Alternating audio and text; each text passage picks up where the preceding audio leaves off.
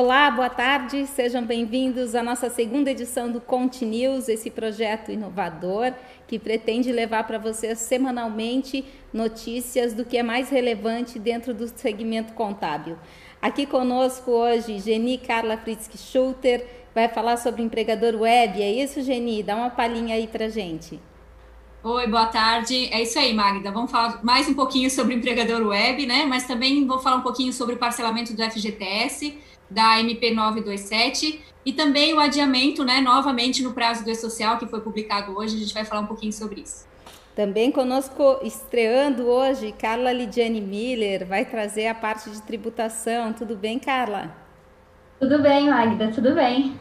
E aí, o que, que tem de novidade? Dá para dar uma passada rapidinho antes de a gente começar? Sim, sim. É, a gente vai falar um pouco da, de algumas novidades né, que tiveram da, nos últimos dias da parte estadual de alguns estados, né, algumas é, informações mais relevantes. É, parte municipal também nós vamos falar um pouco sobre uh, um, um, fato que está acontecendo em Belo Horizonte. É, e também da parte federal, parcelamentos e decisões do STF, né, uma, decisão que está sendo começou a ser tramitada agora sobre o IPI é, na importação. Aí depois eu explico melhor. Tá ótimo, Carla. Pessoal, antes da gente continuar aqui, quero convidar todos para que compartilhem esse link do YouTube, convidem os colegas da contabilidade e a gente vai aumentando o nosso público aqui, informando mais pessoas. Também estreando com a gente hoje a Josiane Portugal. Ela é contadora, especialista em consultoria contábil financeira. Tudo bem, Josiane? Conta pra gente o que, que tu vai trazer hoje. Tudo bem, Magna? Obrigada pelo convite. Eu vou falar hoje sobre o intraempreendedorismo, né? a importância aí, de que forma podemos implantar o intraempreendedorismo nas empresas contábeis para poder conseguir alguns resultados positivos e performar a equipe. Perfeito, Josiane, muito obrigada. Outro estreante hoje, Marcelo Lombardo, CEO da OMI, nosso parceiro aí. Tudo bem, Marcelo? Tudo bom, Magda? Na verdade, eu furei no primeiro, né? Coisa feia. Mas agora, agora eu estou aqui e, e, hoje nós vamos falar sobre um negócio bem legal, que é a performance econômica das pequenas empresas, das empresas brasileiras. Né? Uh, eu, eu, acho que eu trago algumas boas notícias, assim, não é para se empolgar, né?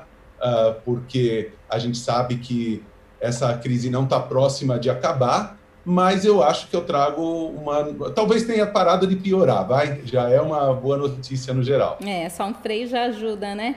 Cristiane, CEO da G-Click, tudo bem, Cris? Vamos falar de gestão? Boa tarde, Magno. Boa tarde, pessoal. Bom, vou trazer aqui para vocês hoje nosso bate-papo sobre gestão. É, vamos falar sobre agilidade e ousadia na tomada de decisão, exatamente, principalmente, né, nesse momento em que a gente está é, tá passando por um momento de crise. Então, a ideia é passar algumas dicas, princípios de como você conseguirá é, tomar essas decisões de forma mais assertiva. Ellington Marçal, diretor de tecnologia e marketing da S6 Sistemas Contábeis. Tudo bem, Ellington? Tudo bem, prazer imenso estar aqui com vocês, por esse time maravilhoso aí, e também com você aí de casa, né? E eu, vou aqui hoje, é, eu vejo o pessoal é, com muitas dúvidas com relação à contabilidade digital, eu vou mostrar em quatro, quatro passos básicos, né, de uma contabilidade digital para você começar a se transformar. Muito bem, conosco também Maurício Deluca, CEO da Conferir, que vai trazer informações e também da parte work, né? Mas o Maurício vai trazer informações sobre imposto de renda, não é isso, Maurício? Isso, exatamente. Hoje nós vamos dar algumas dicas para os seus clientes não caírem na malha fina. Muito bom. E a Márcia Batiston, psicóloga, que ela vai participar do Talk com a gente. A gente organizou a nossa bagunça aqui da semana passada, que a gente se empolgou num tema e foi para o final. Então agora a gente vai ter, ao final do, do Continuous, a gente vai ter um debate. Márcia, o que, que a gente vai estar tá debatendo hoje? Bom, é, boa tarde a todos. É, hoje a gente vai falar um pouquinho sobre a, a cultura like, né? É, o quanto é importante ver e ser visto, é, como a gente leva isso em consideração no nosso dia a dia, talvez como utilizar isso a nosso favor e como achar o equilíbrio entre a interface e a face a face, né? Muito bom. Gente, eu vou começar então hoje com as notícias da parte de tributação. Carla, vamos estrear aí, Carla? Vamos, vamos estrear. Então, gente, é, vamos começar aqui a falar um pouquinho é, de uma alteração que a gente teve na parte de ISS, né? Na verdade, na parte é, geral de emissão de nota fiscal no município de Belo Horizonte. Né? Desde ontem, alguns contribuintes estão se deparando com essa situação, mas desde ontem, das 7 horas da noite, o sistema do BHSSS digital ele está fora do ar, ele está é, sendo feita uma manutenção nele. Então, desde ontem até dia 14, né, até domingo à meia-noite, o sistema vai estar tá fora. Qual que é o grande problema? Você não vai conseguir emitir, cancelar, nem substituir nota fiscal. Não só isso, também algum, alguns outros serviços, como, por exemplo, o serviço de geração de guia, é, atendimento eletrônico, geração, validação de procuração, cadastramento, todas essas atividades que estão relacionadas a esse sistema, elas vão estar fora do ar. É, a, o município, né, ele, ele é, vem instruindo os contribuintes que nesses dias, é, quem precisar emitir nota e por algum motivo não consegue adiar esse processo até voltar ao sistema, pode estar tá usando é, de maneira em contingência, né, em sistema de contingência, pode estar tá utilizando o formato convencional em papel. Quem não tem como usar, porque não tem mais esse tipo de modelo, ou, ou é alguma outra situação que precisa resolver que não está envolvendo nota fiscal, não tem muito o que fazer, tá? Realmente tem que esperar até o dia 15 para poder voltar a usar o sistema. É, eu trouxe essa informação porque às vezes a gente vai usar o sistema, ele está fora, não sabe o que está acontecendo, né? Então, esses dias agora o pessoal vai ficar realmente sem emitir nota fiscal, tá? Um segundo ponto Agora, saindo do, de Belo Horizonte e indo para o estado do Rio Grande do Sul, nós tivemos a publicação do decreto 55.297, de 5 de junho, e esse decreto ele traz uma alteração muito importante no estado do Rio Grande do Sul. É, o estado do Rio Grande do Sul ele é um dos estados que adota o sistema de cálculo para restituição e complemento do, do ICMS-ST para quem é o substituto. Só que no estado do Rio Grande do Sul nós temos duas formas de cálculo a do substituto varejista e a do, a, desculpa, a do substituído varejista e do substituído não varejista. Acontece que, por conta desse decreto, a partir do ano que vem, a partir de 1 de janeiro de 2021, só vai existir uma forma de cálculo, que vai ser a do contribuinte não varejista. Então, tanto os varejistas quanto os não varejistas vão ter que usar apenas uma forma de cálculo, que é a que hoje o não varejista usa e é uma forma de cálculo um pouco mais complexa, né? Você tem que ter a amarração do produto que entra com o produto que sai, e é importante frisar esse decreto para que quem não trabalha com essa vinculação de cadastros de produtos da entrada com as da saída, já comece a trabalhar com seus cadastros desde já. Porque quem já está dentro dessa sistemática e que é um contribuinte varejista, ano que vem vai precisar trabalhar com a forma de cálculo do não varejista e vai precisar ter isso pronto, senão o cálculo não vai funcionar e não vai conseguir gerar os registros do SPED corretamente, né? Os registros 1900, 1921 e 1923. Indo agora para o estado de Goiás, nós tivemos a publicação do protocolo 2 de 2020. Esse protocolo ele já é de abril, né? Só que é, eu estou trazendo esse protocolo para que, porque ele começa a vigorar a partir de agora do mês de junho. Então, o que, que acontece nesse protocolo? ele, ele tira o estado de Goiás do protocolo 3292, protocolo de CMS-ST. Esse protocolo ele dizia assim: sempre que os estados de Mato Grosso do Sul, Minas, Paraná, Rio de Janeiro, Rio Grande do Sul, Santa Catarina e São Paulo vendessem produtos para o estado de Goiás, é, produtos esses que são materiais de construção, como é, telha, é, caixa d'água de amianto, é, as tampas, é, NCM 6811, 39, 21, 90, entre outros é, é, produtos que estão dentro do protocolo 3292, esses estados eles tinham que recolher a ST antecipadamente para Goiás. Só que Goiás saiu do protocolo. O que, que quer dizer? Que esses estados eles não precisam mais fazer o recolhimento da ST antecipada. Significa dizer que se o produto tem ST dentro do estado de Goiás, o contribuinte de Goiás precisa fazer o cálculo e recolher pela entrada. Não está mais, a, a, responsabilidade ela não está mais no remetente, agora ela está no destinatário porque não existe mais o protocolo. Goiás saiu do protocolo, certo? Isso desde 1 de junho. É, agora nós vamos falar um pouquinho, é, rapidamente aqui, né, que meu tempo está acabando, so, sobre uh, o, uma questão que o STF está decidindo sobre o IPI, é, na, a, a dupla tributação do IPI que se tem quando um comerciante, né, um, um, uma empresa do comércio, ela importa um produto e depois revende. O que, que acontece? Tem duas vezes o IPI. O IPI ele vai ser pago no desembaraço e depois na venda. Então, desde sexta-feira passada, o STF está debatendo esse assunto para ver se é constitucional ou não essa dupla cobrança. É, se o STF decidir, seja lá o que ele decidir, se for ou não for, é, é interessante a gente expor essa situação porque se pacifica a situação. Existe muita discussão em cima disso deve-se ou não deve se cobrar duas vezes, né? Então a Receita entende que sim, mas os contribuintes entendem que não. Então o STF dizendo tanto sim como não, isso se pacifica para todas as outras é, esferas do, do, do, judiciário, administrativo, e se cria uma pacificação sobre o assunto. Né? Então, que é um assunto polêmico que a gente tem hoje em dia.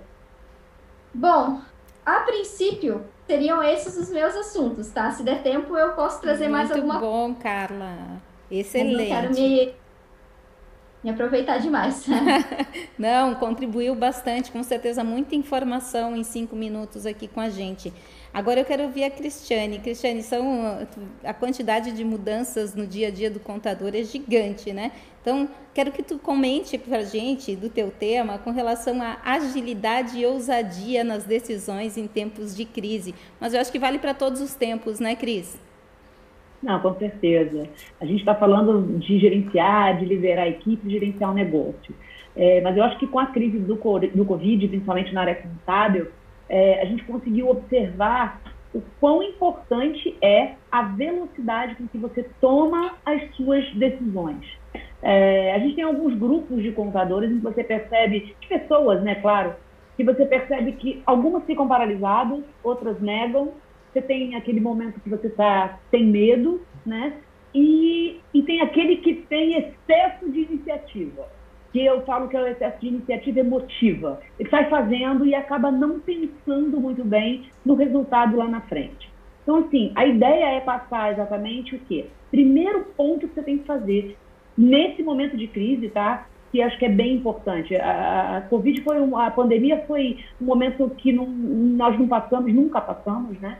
Então é um momento novo para todo mundo. Então a primeira coisa é muito simples: respirar, parar e você dá aqueles cinco segundos, você parar, pensar e refletir sobre efetivamente o que está acontecendo é, dentro da situação em que você se encontra.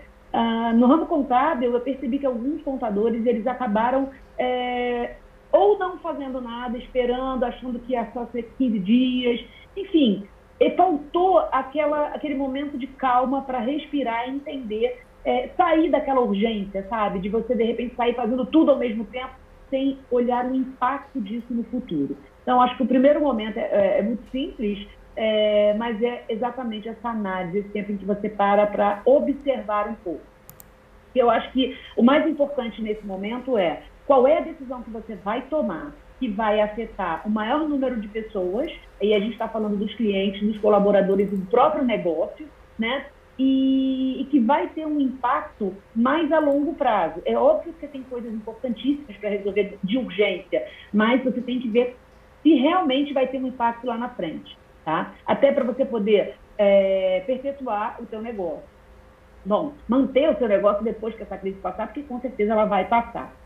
Ah, o segundo ponto, que é um ponto que tem que ser levado em consideração, inclusive fora da crise, né? eu sempre falo isso, é o envolvimento das pessoas. É quando você traz a sua equipe, a gente está falando aqui de gestão, é, para trabalhar e compartilhar e dividir algumas decisões é, junto com você nós temos níveis de decisões. Você tem decisões que elas não vão ter impacto, vocês têm, é, tem aquela decisão de baixo risco, ou seja, para o seu negócio, e tem a decisão de alto risco. Então, as decisões que elas não têm muito risco ou são de baixo risco, você tem que delegar ela enquanto gestor. As, você tem que focar nas decisões de alto risco. E, para isso, você vai trabalhar com essa, esse envolvimento das pessoas.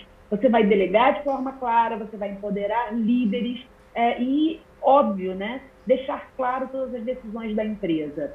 É, isso faz com que você traga a, a responsabilidade da equipe, a, você consegue ter decisões com muito mais assertividade, porque muitas vezes você toma decisões achando, e na verdade, quando você compartilha ela com a equipe, você está trabalhando com a, a quem está na, na, na, linha de frente do teu negócio, com o teu cliente. Então, isso principalmente, a gente é, depois pode até ver com a Geni também, como ela sentiu esse impacto, por exemplo, nas empresas de contabilidade no setor de departamento pessoal. Então, o líder que conseguiu fazer isso rapidamente, porque foi diretamente afetado, ele teve uma assertividade muito maior. E, óbvio, a gente tem que falar de visibilidade, né? visibilidade dos, das informações e dos dados. O gestor e o líder que tem visibilidade dos números, dos indicadores, isso faz com que ele tenha um poder de, de analisar mais rápido de colocar em prática de forma mais eficaz. Quando ele não tem as informações no momento de crise, o que acontece é que ele vai demorar muito mais, porque ele vai ter que buscar isso para falar o que, que, eu vou fazer, ou ele vai ter um risco muito maior nas decisões em que ele vai tomar. Né? Então, uh, trabalhar de forma visível, e a gente pode falar aí de plataformas web de comunicação, plataformas web de gestão é, de tarefas, onde você consegue trabalhar de forma distante, enfim, é, são pontos importantes, mas o gestor precisa de dados das pessoas para poder ter essa oportunidade de ser rápido e ousado, e não tenha medo. Perfeito, é Cris. É, Magda. Eu acho que tem tudo a ver com esse momento realmente do DP, né? Ou agir muito rapidamente e fazer as coisas ter que fazer duas vezes, né, Geni? Já pode começar aí, Geni. Já vou passar a bola para ti. Vamos falar então da Folha. É isso aí. Eu estava lendo aqui também os comentários, pessoal de, comentando que o Covid é um divisor de águas, né? Liz Contabilidade. E, e já é um gancho também para a Márcia depois, assim. E eu, tava, eu, eu fico pensando muito nisso, sabe? Tipo, a gente não pode deixar que isso tenha vindo e, e trazido essa doença, enfim, mas assim, e, e, sair por, por si só, né? Eu acho que a gente tem que uhum. aprender algo com isso, melhorar com isso, eu acho que esse é o ponto principal. Eu, eu percebo isso muito no, na, nessa área que a gente está e nesse momento que a gente está passando e todas essas mudanças. E eu penso, meu Deus, se a gente não aprender nada com isso e não mudar pelo menos uma das atitudes, uma das da, das, né, do que, que a gente faz no dia a dia, então de nada valeu. Eu acho que isso, isso é um ponto importante. Mas vamos para a minha parte, que é a parte técnica, né? Sobre Perfeito, Jenny, mas a tua colocação foi bem importante, é isso mesmo. Então vamos falar de folha tá. agora. Vamos falar de folha. Uh, antes de entrar para o empregador web, né, que é o assunto principal do momento, eu queria falar sobre o adiamento do e-social. Então, assim, é, comecinho do, do ano, na verdade, final do ano passado, né, é, teve adianta, adia, adiamento da última fase, do último grupo, né, a terceira fase do E-Social para setembro de 2020, para entrar é, realmente, né, o grupo 3 entrar com a folha de pagamento no E-Social, e eu falei assim, muito firme, né, dessa vez não vai ter novo adiamento, né, Carla? Eu lembro de ter falado, não, não tem o que possa acontecer que vai, e olha só o que, que aconteceu, né, veio aí essa, essa quarentena, essa esse Covid e, e, mudou novamente. Então, assim, o que foi anunciado a princípio é que não vai entrar em setembro, né? A folha, ou a fase 3 do grupo 3, a fase 1 do a fase uh, desculpa, a fase 6, que é o SST para o grupo 1, é, órgãos públicos, que também são os grupos é, 4, 5 e 6 também, tudo que estava previsto para setembro, assim como a REINF também, é, não tinham anunciado, né, Carla, REINF para setembro, mas ela sempre entra com a fase 3 da social, então, tudo isso não vai entrar em setembro, não tem uma data ainda, não tem um novo calendário ainda, mas provavelmente para 2021, não sei se janeiro ou até mais para frente. Então, teve, teve sim um novo adiamento do E-Social. Está lá no, no, no, portal do E-Social, né, esocial.gov.br, está lá na capa já essa notícia. Uh, queria falar também sobre o FGTS, Magda, que o pessoal está perguntando bastante né? Teve a, a MP 927 que permitiu o parcelamento de março, abril é, e maio, as, essas três competências para poder é, parcelar em até seis vezes para iniciar o pagamento agora em julho, né? Que é o próximo mês. Então tá chegando, julho quase está aí, né? Então assim o pessoal preocupado, como é que faz, como é que fica, né? Então o primeiro ponto que todo mundo tem que saber é, é os parcelamentos, eles quem, né? As empresas que quiserem parcelar preciso enviar essas três referências, março, abril e maio, na modalidade 1 até 20 de junho, tá? Então, até 20 de junho eu preciso fazer essa informação. Na modalidade 1 de todas as empresas que querem entrar no parcelamento. E aí, como é que eu peço o parcelamento? Como é que fica? Como é que eu emito a guia? Né? É o parcelamento normal, que já é feito pela normalmente, né, pela, pelas empresas é, quanto a, a Caixa, Cefip, é, conectividade? Não, as empresas não precisarão formalizar nenhuma outra forma de pedido de parcelamento. Será divulgada a orientação é, de como vai obter essas guias para quitação das parcelas. Então, só aguardar, não precisa fazer aquele pedido de parcelamento, aquele que, que é feito normalmente, né? Então, a Caixa automaticamente vai buscar essas três referências, quem informou na modalidade 1, é, e vai entrar com, esse, com essas guias disponíveis, né? Vai disponibilizar essas guias e, e emitir essas guias. Então, seis vezes uma, uma parcela em julho, de julho até dezembro, né? Essas três referências vão então, assim, o princípio agora é aguardar, não precisa entrar com nenhum pedido de parcelamento, é só garantir que essas três referências estejam é, com a CFIP entregue na modalidade 1, que é a modalidade de declaração, é a confissão da dívida, apenas isso. Bom? E por último, o empregador web.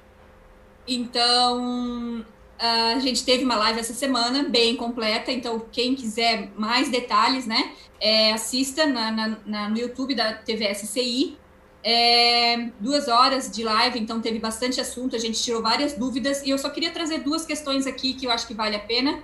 É, na segunda, então, tinha saído a MP 13699, que trouxe a questão de daquele monte de benefícios suspensos, né? Segunda ainda eles estavam como benefícios suspensos, mas a gente já sabia que na terça isso ia mudar. E hoje, quarta-feira, eu venho aqui dizer para vocês, sim, mudou. Ontem foi reprocessado é, foram aprovados esses benefícios, então aqueles 240 mil contratos, né, acordos que estavam com esse status de benefício suspenso, agora já estão com a parcela a emitir para o dia 23, né? Então, sexta-feira vai para o banco, para a próxima semana ser pago. É, então, realmente deu certo, né? O que a gente tinha prometido na segunda-feira aconteceu. Então, isso é uma boa notícia. Então, é, reconsultem, né? Quem tinha essa situação, basta reconsultar que já vai estar tá ok. E mais uma vez comentando sobre o prazo de anistia, sobre é, o prazo, né? Na verdade, for, tá, tá, não está sendo cobrado o prazo para é, integrar os acordos, aqueles que foram sobrepostos, aqueles que foram que não integraram, aqueles que foram impedidos de ser processados, enfim, né, a gente está agora num prazo que não está sendo cobrado, pelo menos até o dia 14, no domingo. Então, a minha dica, minha orientação é verifiquem, consultem todos os acordos que estão no empregador web. Se tiver faltando alguma informação, se tiver algum que foi sobreposto, se tiver algum que não foi importado, se tiver algum que sumiu, pode importar agora. A época é para isso. Essa semana vocês têm que utilizar para fazer esse acerto. E quando eu falo sumiu, sobrepôs, é isso mesmo, gente. É isso mesmo que aconteceu, tá? É até difícil de acreditar, mas aconteceu. Né? A data prévia no processamento deles deu problema, então assim, as pessoas às vezes eu falo, gente, sobrepôs. Não, mas eu enviei, mas sobrepôs, né? Assumiu o acordo lá dentro. Então, preste atenção nisso, consultem, é, verifique a data do acordo, do que está lá, a quantidade de dias, verifique no sistema de folha de pagamento o que está diferente e ajustem isso. É a semana para a gente ajustar isso. Não sei se vai ter prorrogação nesse prazo, a princípio 14 de junho. Pode ser que sim, pode ser que mais uma semana depois eles deem ainda para essa situação, mas eu não esperaria, né? Quanto antes vocês corrigirem, integrarem, é, deixar isso em dia, antes o, o, empregado vai receber essas diferenças que ele não recebeu desde início de abril, né? Então é uma dica importante, mas ainda assim eu peço para vocês assistem a live, lá eu, eu tenho né, mais detalhes. É, foi na segunda, né? Dia, dia 8, né? Então tá lá no canal do YouTube, só tá disponível. Só assistir lá que vale muito a pena. Teve até a participação especial de João Paulo, né? Foi Fala quem é o João Paulo, né, Geni? Todo mundo ficou perguntando, mas quem é o João Paulo que a Geni está falando? ah, o João Paulo é o coordenador geral dessa parte da, da do governo digital, né, que, que cuida de... Ele é mais a parte do e-social, mas ele acabou se envolvendo nessa parte do empregador web também, e está nos ajudando bastante. E no fim a gente está fazendo essa divulgação até para o governo, porque já que eles não divulgam, a gente divulga e tenta atingir o máximo de pessoas possíveis, né? É isso que a gente está aqui. Obrigada, essa era a minha parte. Perfeito. Ô, posso, posso fazer uma pergunta para a Geni? Rapidamente. É, e tu viu falar é, sobre, o, sobre o governo é, é, esse, esse acordo foi para 90 dias, né? E aumentar mais 30 dias? Sim, Ellington. Hoje, inclusive, está sendo votado isso, né? É bem provável. Na verdade, ontem já saiu a questão do auxílio emergencial, de prorrogar por mais 30 dias, né? Mas aí eu acho que baixou de 600 para 300, mas enfim. E, e hoje está sendo vista essa questão do benefício, de também é ter mais um prazo, um prazo ainda né, prorrogado para utilizar o bem. Ainda nada divulgado, nada publicado, mas está sendo votado e bem provável que vai ser aprovado sim. Até porque agora que o empregador web está entrando nos eixos, é até um pecado já acabar com isso, né? devia, devia ter por mais tempo, inclusive. Então, seis até, meses até final do ano, eu acho, né? Que é justamente o prazo de, da calamidade pública, né? Que foi determinado. Mas, enfim, vamos esperar. Geni, muito obrigada. Informações importantíssimas aí. Tem vários comentários aqui. Uh, pessoal falando, é, a contabilidade e a tecnologia realmente sempre andaram juntas, eu não tenho dúvida disso. Ellington, inclusive, vai nos falar um pouquinho de tecnologia agora e explicar o que, que é essa contabilidade digital de uma forma muito fácil e prática. Ellington, queremos ver. É, vamos ver se eu consigo né, fazer de forma correta aqui. Vai compartilhar a tua tela, né? Isso. Mas, assim, ó, é... Magda, eu, eu, eu vejo o pessoal muito... É... É, vamos ver aqui muitas dúvidas. Entrou aí ou não? Entrou. Opa, então já é um bom sinal. É melhor o ah. jeito anterior, tá? No modo apresentação não ficou bom aqui pra gente. Não tá. Não, é, é, pode voltar. Tá aparecendo, duas, tá aparecendo uma tela só ou duas telas? Duas. Hum, então peraí. Deixa eu ver uma coisa aqui. Poxa, eu tô apanhando nesse negócio aqui. Isso, deixa assim, pode apresentar assim, tá ótimo. Pode apresentar assim? Isso. Tá. Bom, é... eu, eu, eu vou aproveitar esse espaço aqui para falar aí de fundamentos básicos aí da, da, contabilidade digital de uma forma bem macro, tá? Para realmente iniciantes, para quem realmente está é, tá com muita dúvida com relação a, a, esse assunto aí. Eu vejo as pessoas falando muito em contabilidade digital e às vezes as coisas acabam indo por um caminho que não é bem o que prega a contabilidade digital, né? Uma coisa, uma coisa muito importante, temos que separar aí a precificação da questão é, tecnológica, né? Precificação, cada empresa tem seu preço, cada profissional tem o seu valor e seu preço e ele deve calcular e praticar no mercado. Isso é uma coisa. Não tem nada a ver com tecnologia, não tem nada a ver com contabilidade, não tem nada a ver com é, com robotização, inteligência artificial.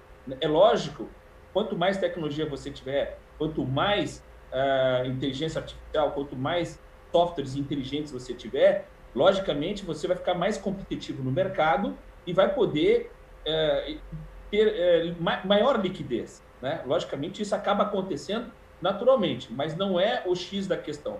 O X da questão é a, a, a ser uma contabilidade digital. Então, eu separei aqui de uma forma, tentando fazer de uma forma é, fácil, né? É, temos essa primeira, esse primeiro uh, procedimento aqui, né? Que seriam as integrações.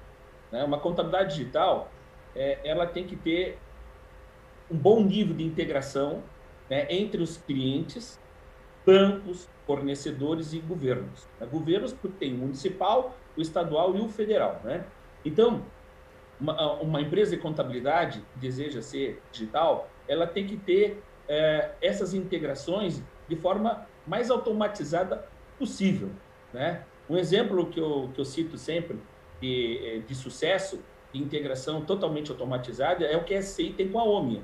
Né? Uma integração que a sensação que o usuário tem é que é um único sistema, porque não tem que ficar baixando arquivo, importando, o contador não tem que saber tenha do sistema de gestão do cliente e por, e por trabalhar tudo em nuvem, né, isso se torna mais fácil. Né? O sistema da, da OMI é 100% web, 100% nuvem. Então, o Web Service trabalha muito bem essa questão. O Web Service é uma tecnologia que faz essa conexão entre os dois sistemas. Uma, é uma conexão é, segura, tá, Magda? Uma conexão, uma conexão ideal para se fazer uma integração de qualidade. E isso dá produtividade. Imagina a quantidade de notas fiscais, de entradas e saídas de uma empresa. Né? Uma empresa de contabilidade pode ter 100, 200, 300 clientes e você pode agendar, eu quero importar essas notas no dia, todo dia primeiro, duas da manhã, o sistema trabalha de madrugada fazendo essas importações. Ah, mas eu recebi as notas fiscais por e-mail, não é contabilidade digital? Sim, para os anos 90 era, mas para hoje não, né? O e-mail é uma ferramenta, é a ferramenta dinossauro da tecnologia, então, e muito perigosa, os dados podem não chegar, né? Então, você tem que baixar esses arquivos. O cliente, na verdade, o cliente tem que ir lá anexar, mandar e-mail, você tem que depender do cliente, você tem que é, baixar esse e-mail, né? Muitas vezes o e-mail não chega por causa de spam, enfim. Dessa forma, né, é, com integrações totalmente automatizadas, nada disso existe. Então a segurança é muito maior para a empresa de contabilidade, né? Porque é uma integração via web service, é uma integração limpa, organizada. Vamos então para o segundo item, que seria a inteligência artificial, né? A inteligência artificial é, é desses quatro procedimentos que eu vou mostrar é o mais novo, né? Ainda está engatinhando, né? Muita gente vendendo aí gato por lebre, dizendo que faz pinta e borda, sistema hiper inteligente. Gente, cuidado a inteligência artificial no mundo contábil está bem no início, tá? Então, assim, ó, é, pode, é, a, cuida bem, é uma ida sem volta, né? Tem que ter, mas ainda ela está engatinhando, ainda existem muitos problemas, a legislação é, tributária do país é gigantesca e esse é o grande problema, tá? Não adianta, tem muitos, muitas coisas ainda para ser melhoradas, mas está evoluindo, está crescendo dia a dia é, tem que ter inteligência artificial, e a inteligência artificial hoje está na tributação, né? está nas conciliações bancárias, né? funcionando inclusive de forma já mais perfeita, porque o nível de complexidade é muito melhor, muito menor que a tributação, né? Então, e tem inteligência ah, muito conectada com o que eu vou mostrar agora para vocês, que seria o terceiro procedimento, que é a robotização. A robotização, inteligência artificial, estão muito ligadas, mas são coisas diferentes, né? Então, a robotização né, são as solicitações dos clientes. O cliente pode solicitar algo pelo portal, né? Pelo, é, pelo pela internet e o robô, o que, que ele faz? Ele vai lá no sistema, olha a solicitação que ele quer. Eu quero, por exemplo, o balanço de janeiro. Né? Então, ele vai pedir, mesmo se o escritório de contabilidade não publicou ainda esse serviço final, o cliente, quando solicita o robô vai lá, gera o balanço e, e devolve para o cliente na web, né? Então, isso é um tipo de robô, né? Por solicitações, existem muitos outros. Eu estou falando aqui de uma forma bem macro, que o nosso tempo é curto, ok? Preenchimento de formulários, né? Então, formulários, muitas vezes o, o, governo, enfim, bancos criam formulários, tem integração web service. Então, a gente constrói robôs com os seres humanos, eles vão lá, preenchem esses formulários e cria automação é, para a empresa de contabilidade. Isso também dá bastante performance, dá bastante vantagens. É, hoje, sistemas contábeis, pelo menos da SCI, nós temos hoje aí mais tranquilamente mais de 200 robôs funcionando, tá? É, e automação de processos, né? O que é automação de processos? Um exemplo de automação, uh, automação de processos. Ora, se eu tenho um sistema baixando notas automaticamente de um sistema uh, de gestão empresarial, baixando as notas de entradas e saídas e entrando no meu sistema sem interferência humana, então eu tenho um robô que vai me calcular esses impostos e que vai me gerar todos os cálculos, todas as obrigações e impostos para o cliente na web sem a manipulação humana. Né? Então, esse é, é um tipo de automação de processo, existem muitos outros, e eu vou para o quarto item antes que a Magda me corte. Eu já né? vou cortar. É, então rapidinho. Aí aqui vem a cereja do bolo, a coisa mais linda, né? Que tem do auto, que é o autoatendimento, né? Da, o autoatendimento é a comunicação entre a empresa de contabilidade e o cliente, né? As publicações, e, enfim, um contrato social, uma alteração de contrato, documentos, as solicitações dos clientes também, o cliente pode fazer uma solicitação pela internet, cálculos, né? Dois exemplos de cálculo? Por exemplo, um, um empregador, né? Ele quer demitir um funcionário, não precisa ligar para o escritório de contabilidade, né? Ele vai lá e faz uma prévia de decisão na internet, o sistema já faz todo o cálculo de de decisão, cálculo de impostos em atrasos, enfim, pagamentos bancários, tudo pelo autoatendimento da empresa de contabilidade. Eu considero esses quatro itens é, fundamentais para o sucesso de uma contabilidade digital e foi isso que eu apresentei aqui hoje, Mari. Meu Deus, muito obrigada, Ellington. Ótimo. Eu acho que até a gente pode abranger itens separadamente depois em outras lives aqui, em outros news ou uma live separada só sobre isso, tá? Acho bem é, interessante. Magda, o importante é o seguinte, ó, estamos todos aprendendo, tá? Não existe, ninguém é dono da verdade, a gente está sempre escutando o mercado, todo dia um contador traz uma ideia nova para nós, para a gente evoluir e estar tá criando a melhor ferramenta para o mercado. Perfeito. Agora eu quero ouvir a nossa estreante também, Josiane Portugal, contadora. O que, que é intraempreendedorismo, Josiane? Bem, Magna, apesar de parecer algo novo, o termo empreendedorismo surgiu lá na década de... Oi. Oi ah, é, é tá... O termo empreendedorismo ele surgiu lá na década... Você está me ouvindo? Sim, estou te ouvindo. É que está falhando um pouquinho a tua internet, eu acho, Josiane. Pode ir, mas vamos tentar, vamos lá. Pronto. Apesar de parecer que é algo novo, o termo empreendedorismo ele surgiu lá na década de 80, é, e podemos dizer que hoje ele é a bola da vez. É, quando surgiu há, há 40 anos, ele não foi muito bem, bem visto pelos empresários, é, mas com, hoje, com o crescimento de números dos empreendedores e com a concorrência aumentando cada vez mais, muitos gestores eles têm buscado reter cada vez mais talentos. Então, por isso que o empreendedorismo se tornou algo hoje mais comum. Né? Então, só para o pessoal entender, o empreendedorismo é o ato do colaborador empreender dentro de uma organização, dentro de uma empresa que já existe, dentro dos limites de uma empresa já existente. Né? O empreendedorismo ele não vai tratar apenas de novos negócios, mas é um, são, podemos dizer que seria novas políticas, comportamentos, desenvolvimento de novos produtos, serviços, a criação de processos, projetos, tudo isso voltado também para a solução de problemas. É, é só para você ter uma ideia, pessoal ter ideia, essa estratégia utilizada já por grandes empresas como Google, Facebook, onde ele tem, eles têm inclusive projetos na empresa e muitos produtos inovadores são criados pelos colaboradores, né? Então, por que a gente não pode aproveitar esse formato e também aplicar nas empresas contábeis. Então, às vezes, o profissional de contabilidade, a gente vê muito isso, sai de um, de um escritório de contabilidade porque ele não viu uma oportunidade para poder se desenvolver na empresa. É, mas a gente precisa lembrar que é uma via de mão dupla, é, é tanto do colaborador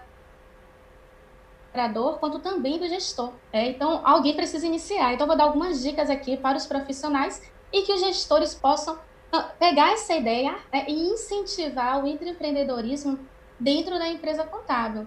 É, primeiro ponto para os profissionais de contabilidade que estiverem assistindo aí é a questão da paixão. É, tenha paixão pelo que faz, busque sempre inovar dentro do escritório que você tra trabalha. Ao invés de levar problemas, sempre busque primeiro a solução, leve para o seu gestor, para o seu superior, se for o caso imediato, sempre soluções. Isso vai ajudar, isso é uma característica muito grande do intraempreendedor. Outro ponto muito importante é agregar valor à empresa, vestir a camisa, fazer a diferença, atender bem o cliente. É, é a gente uma boa técnica é utilizar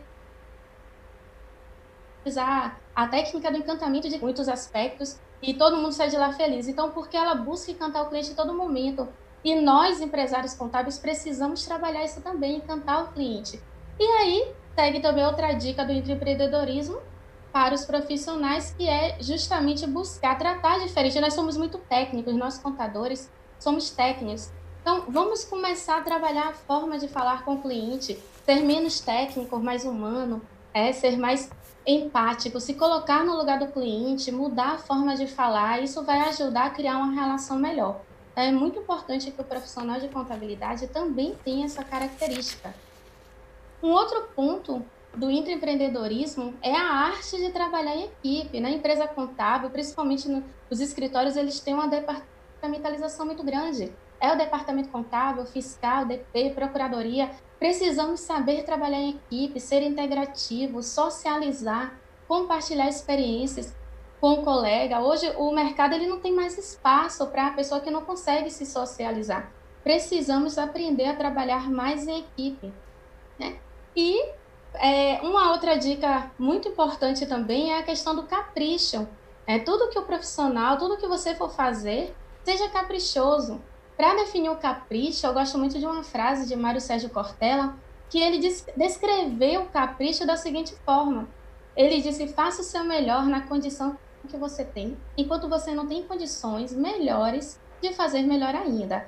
É, então, é, e quanto, quanto aos gestores, imagine um gestor, empresário contábil, se der espaço na sua empresa é, para que o intraempreendedorismo, para que a sua equipe implemente, consiga se desenvolver, dar ideias. Observe que o, o colaborador ele vai ter atitudes, mas o gestor ele precisa aceitar. Cris falou algo importante aí sobre compartilhar algumas, algumas ideias no sentido de aceitar ideias, soluções. Tem um problema, compartilhe. Isso também é importante, é porque a equipe vai se sentir envolvida. É, então, observe a importância do gestor desse espaço. Às vezes eles Agora eu acho que a Josiane travou. Centralizam tudo. E quando você pega um, um, travou? Travou. Ah, não, aqui travou? Deu uma travadinha. Voltou? Voltou sim, Josiane. Vamos lá. Quando o gestor pega um profissional da sua equipe e, e dá uma, esse tipo de, de. pede a ele ajuda a solucionar um problema, alguma tarefa, observe, ele com certeza vai se sentir um pouco mais reconhecido, valorizado, vai perceber que ele tem muito mais a agregar ali do que apenas cuidar da operação. Então, o gestor ele também precisa dar espaço ao empreendedorismo. É muito importante que os empresários vejam isso. Observe que é uma relação de ganha, ganha, ganha. É você ganha com o empresário, é seu colaborador ganha com a satisfação do, do o reconhecimento do, do patrão, né, do chefe, do gestor, e o cliente também vai ganhar com a qualidade aí do serviço prestado, uma qualidade diferenciada. Né? Então, vale muito a pena aí os, tanto os colaboradores se tornarem empreendedores, como também os gestores darem espaço à sua equipe né, para de, se, se desenvolver na empresa e serem reconhecidos pelo trabalho. Perfeito, Josiane. Muito boas suas colocações. Realmente as, as pessoas precisam ter espaço para crescer, né? E esse espaço só o líder pode dar. Agora eu quero ouvir meu amigo Marcelo Lombardo. Vamos falar de inovação, Marcelo? Vamos lá, vamos lá. Mas olha, a, hoje eu acho que o assunto é um pouco mais ligado na realidade, né, na, nas coisas que estão acontecendo nas empresas brasileiras. E assim, a notícia que eu venho, que eu, que eu trago aqui é uma notícia relativamente boa, né? A, a OMI hoje ela está com quase 40 mil clientes no Brasil inteiro, distribuídos pelo Brasil inteiro. E esses clientes eles emitem um volume de documentos fiscais usados usando a nossa plataforma relativamente alto, né? Em janeiro isso aí estava na, na faixa de 7,5 bilhões de reais por mês, né? Então, equivalente a 1% do PIB já passando lá por dentro, é um tantinho de responsabilidade já, né? E por aí a gente consegue ter uma certa medida do que está acontecendo com a receita dessas empresas e começa a ter uma foto do que está acontecendo. E, eu vou mostrar essa foto agora para vocês, mas eu acho que assim a, a, a, boa notícia é que deu uma leve melhora no, no mês de maio. Tá? É, é, é não é uma melhora significativa, mas se você entender como parou de piorar?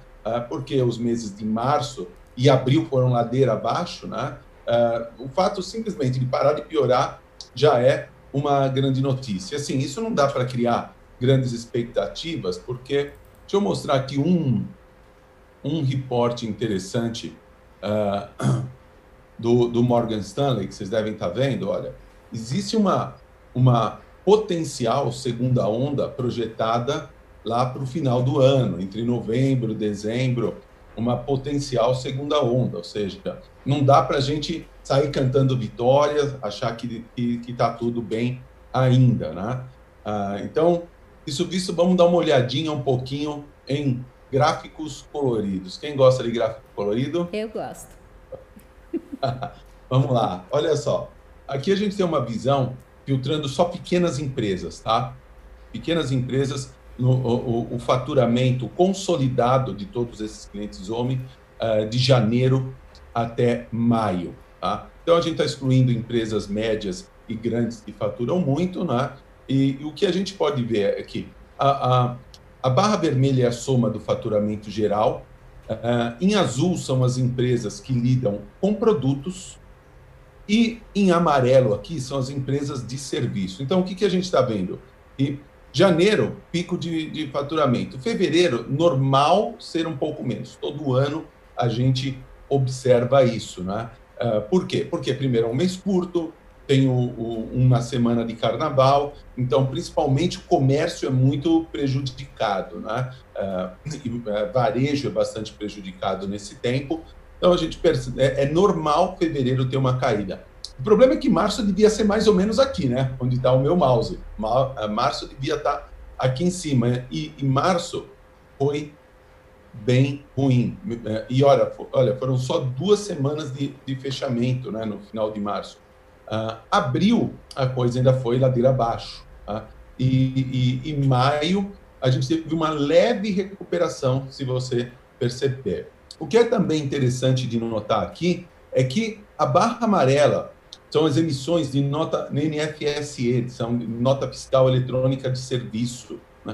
Uh, essa, essas emissões elas ficaram relativamente estáveis durante todo o período, o que mostra que que no geral, tá? Isso não é uma regra, isso é no geral, as empresas de serviços elas foram um pouco mais resilientes durante a crise do que as empresas que comercializam produto. Aqui tá comercializa produto, tá tudo junto, gente, tá? Indústria, importação, exportação, distribuição, varejo, tá todo tudo junto aqui. É basicamente quem emite nota fiscal eletrônica na Cefaz de qualquer estado, tá bom? Agora, quando a gente vai olhar isso daí uh, por KINAI, uh, a, a, gente começa a ver uh, algumas tendências uh, mais de comportamento. Né? agro, os KINAIs que são ligados à, à, agropecuária, eles tiveram um aumento do faturamento médio. Que, o número que nós estamos vendo aqui é o faturamento médio dos clientes homem, faturamento médio mensal. Então, um cliente homem da, de, de agro, ele faturava, eles faturavam, em média, 380 mil, por exemplo, aqui em janeiro. E, e, isso foi crescendo gradativamente. Você vê que nesse gráfico vai ficando mais escuro, vai ficando melhor para a direita, né? Hum. Vai ficando mais claro, vai ficando pior, tá? Então, é, esse pessoal aqui, eles foram aumentando e, e há um ponto aqui com um crescimento bem razoável do faturamento, uh, até maio. Tá? Então, agropecuária cresceu. Tá? Por que? Eu não sei, tá? Mas eu só tenho o, o número de faturamento, mas o faturamento médio cresceu. Comércio, em compensação, teve uma queda e teve ainda uma certa queda em maio. Tá? Entretanto, a indústria já começou a dar sinais de recuperação. Olha só, o faturamento médio de uma indústria que usa o homem era na faixa de 380 mil reais lá em janeiro, Tá? É, isso daí caiu para 236 em abril, já se recuperou para 280. Está longe dos 380 lá de janeiro. Tá? Entretanto, já mostra um bom sinal de recuperação. Quem foi ladeira abaixo é infraestrutura. O que, que é infraestrutura, gente, para vocês entenderem? É energia elétrica, é distribuição de energia elétrica, é tratamento de água, é, é esgoto, é construção civil, principalmente ligado a obras públicas. Tá? É, então, esse daí compõe o grupo de infraestrutura. Esse pessoal aqui foi num faturamento médio mensal de 4 milhões para 1,4 milhões. E quem mais pesa aqui, como vocês vão ver já já, é a energia elétrica.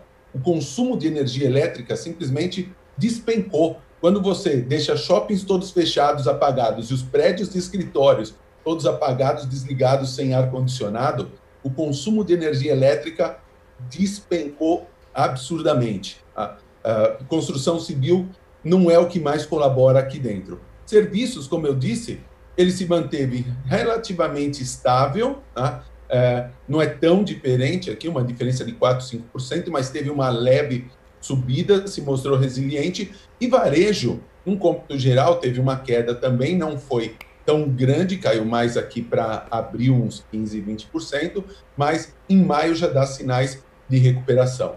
A gente tem que separar também é, isso daqui em categorias um pouco mais detalhadas, porque você deve estar pensando agora, pô, eu tenho cliente que sofreu horrores e está sofrendo horrores. Sim, é, isso aqui é uma média da categoria. Mas quando a gente abre um pouquinho mais detalhado, a gente vê que, por exemplo, fabricação de químicos caiu, né? agricultura a gente viu que, que, que subiu, eletricidade, gás, olha que eletricidade, gás e outras utilidades. Eu, o, o, esses são alguns clientes grandes da OMI. Tá? Eles faturavam aqui em janeiro 19 milhões de reais ao mês. Estão faturando agora 6 milhões de reais. É chocante aqui a, a queda. Então, aqui a gente pode ver claramente, o que fica mais escuro para a direita é melhor. Tá? Então, é, vigilância, segurança, investigação ganhou mercado. Tá? Se a gente olhar um pouquinho mais para baixo aqui, né, é, é, recuperação de resíduos também, por algum motivo, ganhou mercado. Eu não sei uh, uh, explicar por quê, como eu disse, eu só tenho os números. Algumas áreas, por exemplo, foram mega afetadas. Por exemplo, alojamento. Aqui estão hotéis, pousadas. Tá? É, é, a gente tinha um faturamento médio de 72 mil por mês, isso caiu para 7 mil reais em abril. Né? Esse cara sofreu. Né? Teve uma pequena recuperação para 11 mil, mas em compensação, né? olha, olha que interessante aqui, ó. É, publicidade subiu. Tinha uma outra, onde que estava aqui? Produção de audiovisuais. Né? Aqui, produção, atividades cinematográficas, produção de vídeos. Super subiu, gente. Né? Ah, tudo bem, maio não foi grande coisa, mas até abril todo mundo falou, pô, teve um pico aqui nessa atividade e todo mundo, eu vou produzir vídeo, eu vou para a internet, eu vou... E todo mundo, acho que contratou produções de vídeo aqui para os seus negócios e deu alguns picos interessantes. Então, uh, é isso que eu, que eu tinha para hoje. Assim, a, a, boa notícia é que, no geral, a gente começou a ter uma pequena recuperação na atividade econômica. Isso aqui é número de verdade, né? É número de emissão de nota fiscal é, autorizada no Cefaz, autorizada na prefeitura, cupom fiscal é, a, a, e, e, e, cupom fiscal eletrônico consumidor. É. Beleza, gente? Bom, obrigada, Marcelo. Poxa, que bom, né? Tomara que continue assim. Agora eu quero ver com, meu, uh, com o Maurício. Maurício, vamos falar de imposto de renda pessoa física? Vamos, antes eu só queria falar um comentário aí da, da da estatística do Marcelo, que eu vi que o, ali o índice de bebida diminuiu, né? Eu acho que o pessoal tinha estoque em casa, né? o faturamento caiu, né? É, é, que, na verdade, aí tá tudo junto, Maurício. Se você pegar alcoólica, subiu, mas outras caíram, tá? ah, entendi. Ah, então tá. Depois tem que separar o que é quente e o que não é. Tem que ver ali em março. Em março deve ter um dado assim, o pessoal se preparando para a quarentena deve ter dado um pico. É, é verdade. É verdade. Bom, vamos falar sobre dicas pra, para o seu cliente não cair na malha fina. Né? Então, hoje, a Receita Federal é um grande Big Brother, onde ela está monitorando né, todas as atividades da, da empresa, né? E, e da empresa, da pessoa física, através de todos os cruzamentos de dados que o contador manda. Né? Então, hoje o contador ele manda uh, todas as obrigações acessórias através da TIMOF, Decred, né? para quem atende, por exemplo, bancos e cartões de crédito. E aí uh, tem um cruzamento com os bens que são comprados através aí de outras obrigações acessórias, que são a DOI, de Mobre, o Detran, né? E com as fontes pagadoras, que é DIRF, DBF, COAF e DEMET. Então a Receita monitora tudo isso e além disso, a Receita também começou a monitorar em alguns casos as redes sociais. Muitas pessoas acabam ostentando em redes sociais e na hora de declarar, declara como isento. Então tem que tomar também esse tipo de cuidado. Né? Então, primeiro, que qual o primeiro cuidado que o contador ele deve é, verificar? Que não há rendimentos, não há omissão dos rendimentos auferidos, tanto do contribuinte quanto dos dependentes. Que o crescimento patrimonial ele é compatível com todos os rendimentos auferidos. E se todas as aplicações financeiras estão ali contidas na declaração, porque a Receita já tem essa informação, né?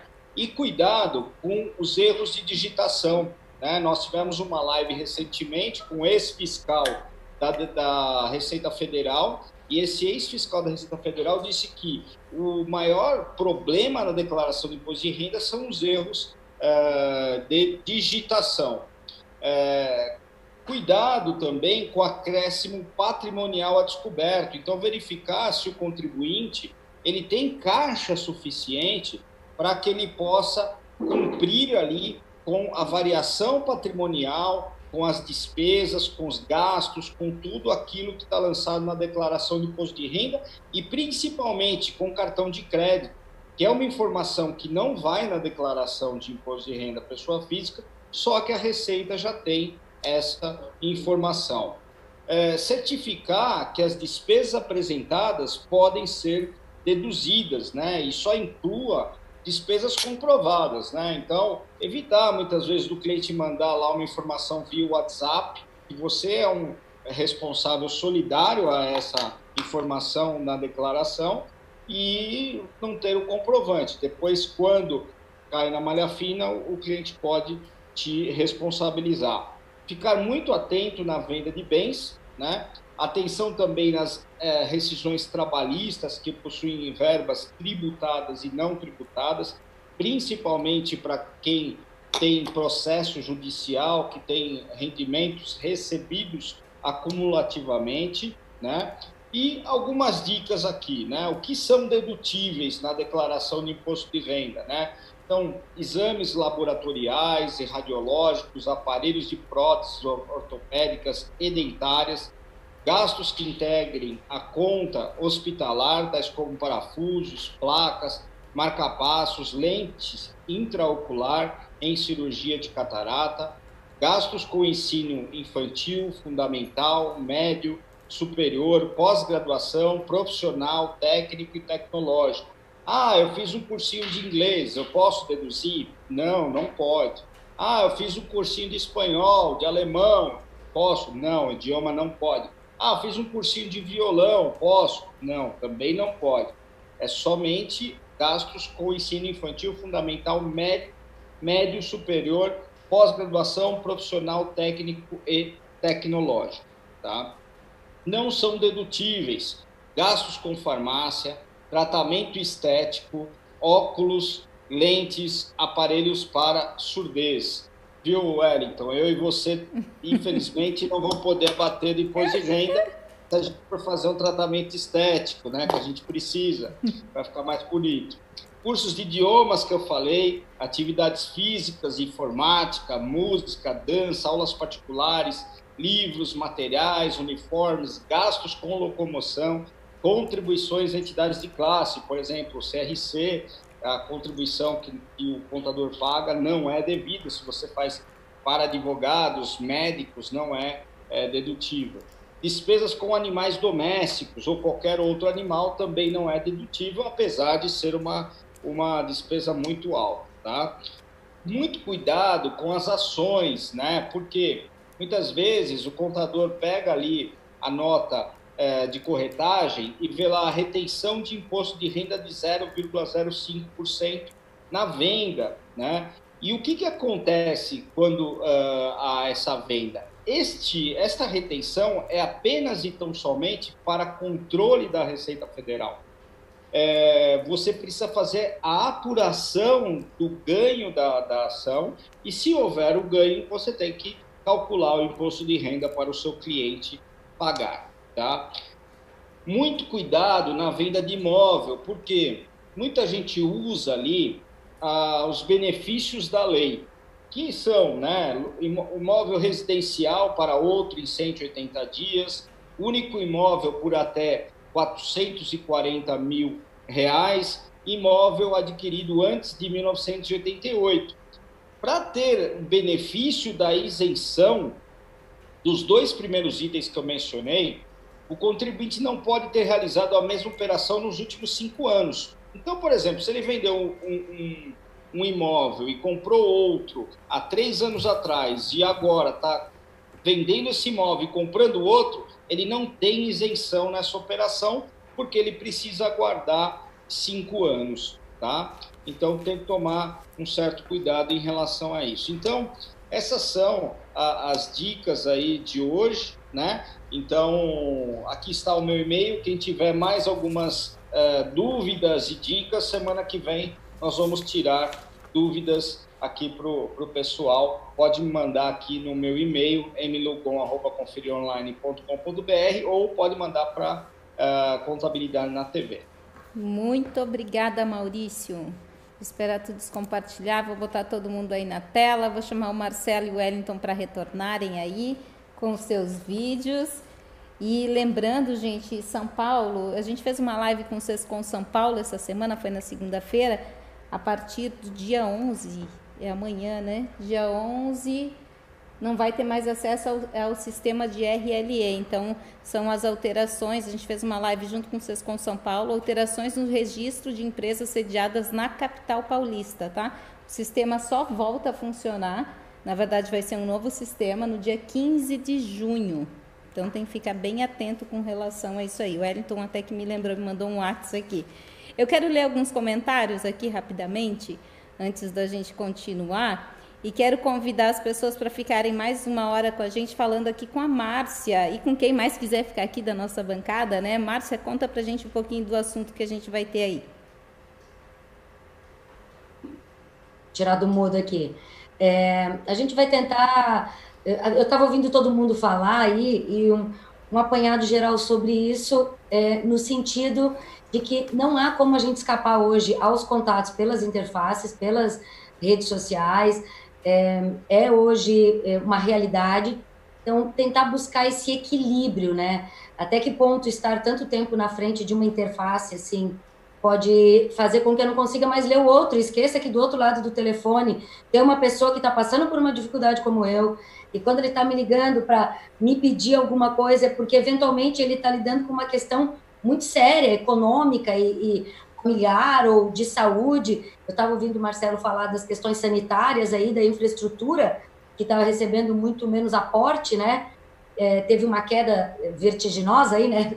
É, mais de 70%. Então, assim, e no momento onde a gente justamente precisa tanto disso. Então, as pessoas, obviamente, estão sendo afetadas, o comportamento delas está mudando, assim como estão indo muito mais para as redes sociais, Vi também nos dados do Marcelo que a questão das produtoras de vídeo tá, aumentou. Acho que está um pouco relacionado a isso. O que, que a gente vai tentar trazer? Um pouco do humano disso tudo. A gente não pode esquecer que ainda somos pessoas, lidamos com pessoas e precisamos nos comunicar com pessoas.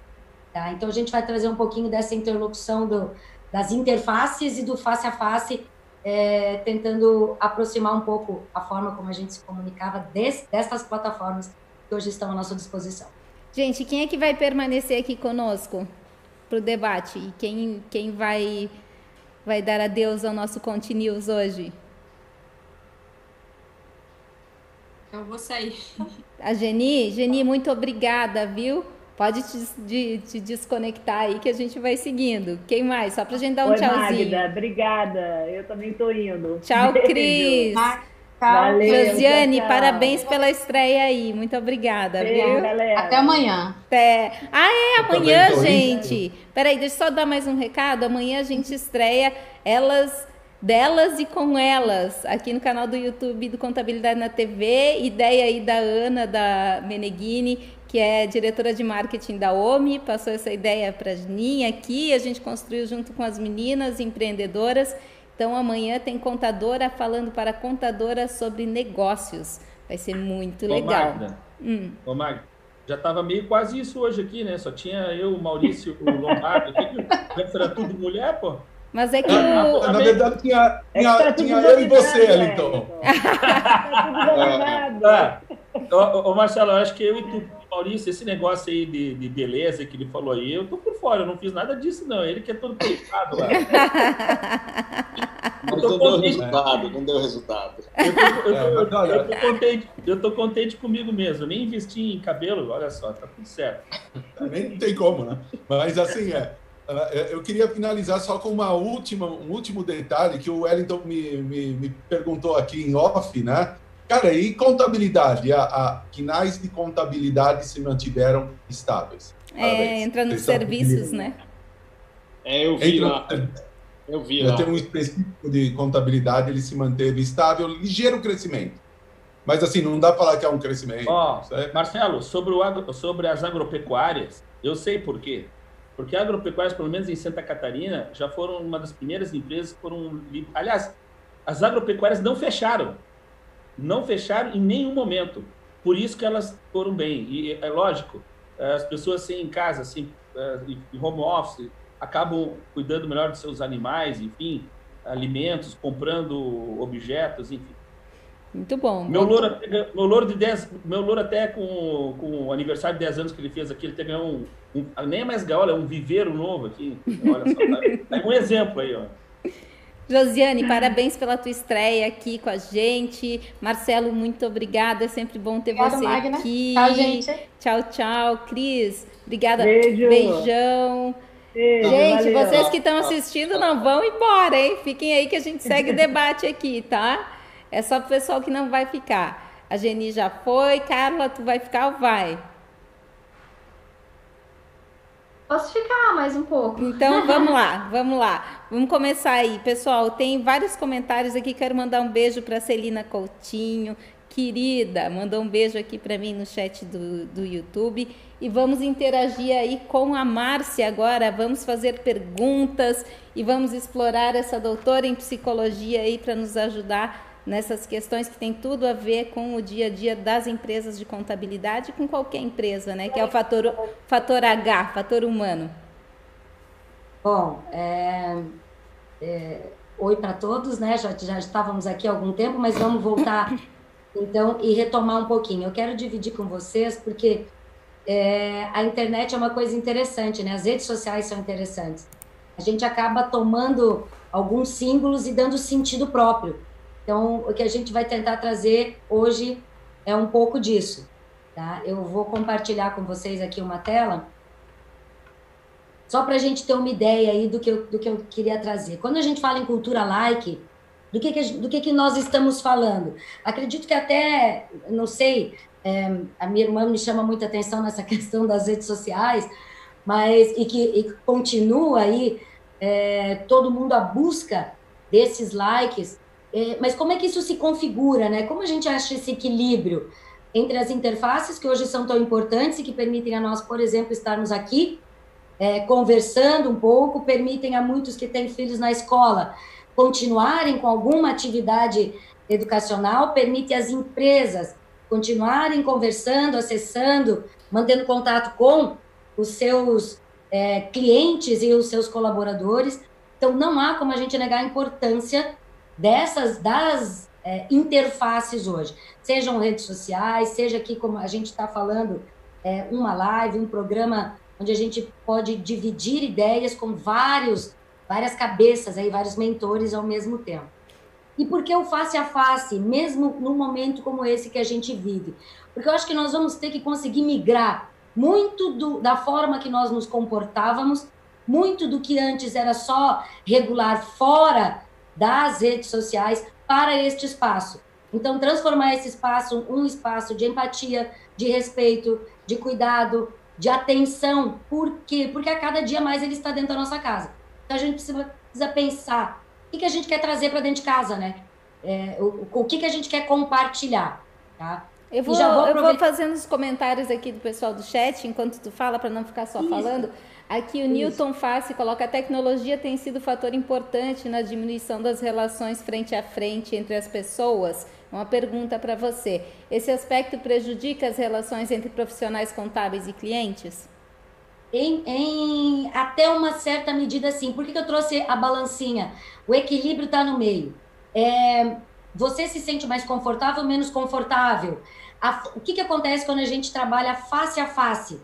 Tá? Nós lidamos com tom, nós lidamos com expressões, a gente lida com uma leitura do outro muito mais cheia de dados. Então você pode adequar o teu comportamento e adequar o teu discurso e a tua estratégia de marketing, de venda, enfim, é com um pouco mais de tranquilidade. Do ponto de vista das empresas contábeis e das empresas de um modo geral, é, pode é, ajudar o teu cliente quando você consegue trazer características de um comportamento face a face para esta interface. Como fazer isso, né? escutando, perguntando, se interessando pela pessoa que está do outro lado. Todo mundo gosta que você pergunte como é que você está. Todo mundo gosta de receber um elogio. Todo mundo gosta de um comentário positivo. Então, assim, ó, como se conectar com essa pessoa? Agora, isso não pode parecer falso, isso não pode parecer forçado. O que, que eu quero dizer? Se não é algo que para você é tranquilo, toma cuidado, usa o que para você é tranquilo. É, busca nas suas ferramentas. E uma das coisas que a gente vai lidar é desenvolva essas habilidades, porque vão ser habilidades convocadas para um novo cenário. Eu não tenho dúvida disso. Nós teremos que rever as nossas relações. Sejam essas relações face a face, seja por meio das interfaces, das redes sociais, dos homeworks, é, é, das diferentes formas de trabalho que nós vamos ter hoje. Talvez muitos vão trabalhar em casa e vão ver a sua chefia, os seus colegas de trabalho uma, duas vezes por semana. Então a gente vai ter que desenvolver o que a gente falava na live da semana passada, no, no news da semana passada, que é o quê?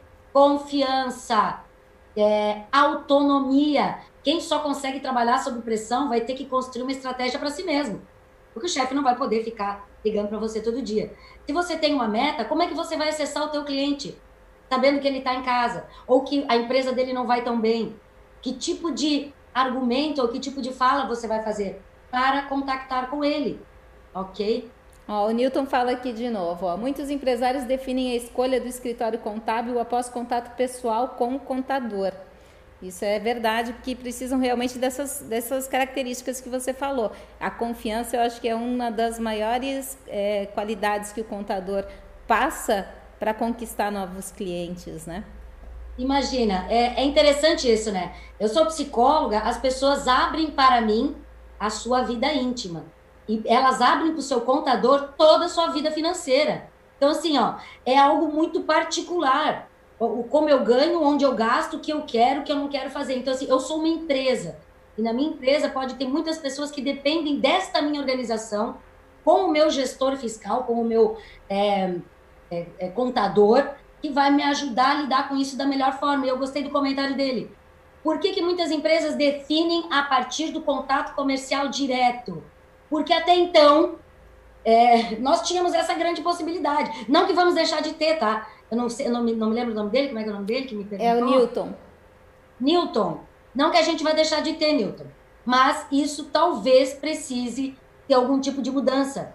E por quê? Porque nós somos um povo muito afetivo, né? A gente abraça, a gente cumprimenta, a gente toca no ombro, a gente dá um soquinho no outro, a gente tem um contato mais próximo.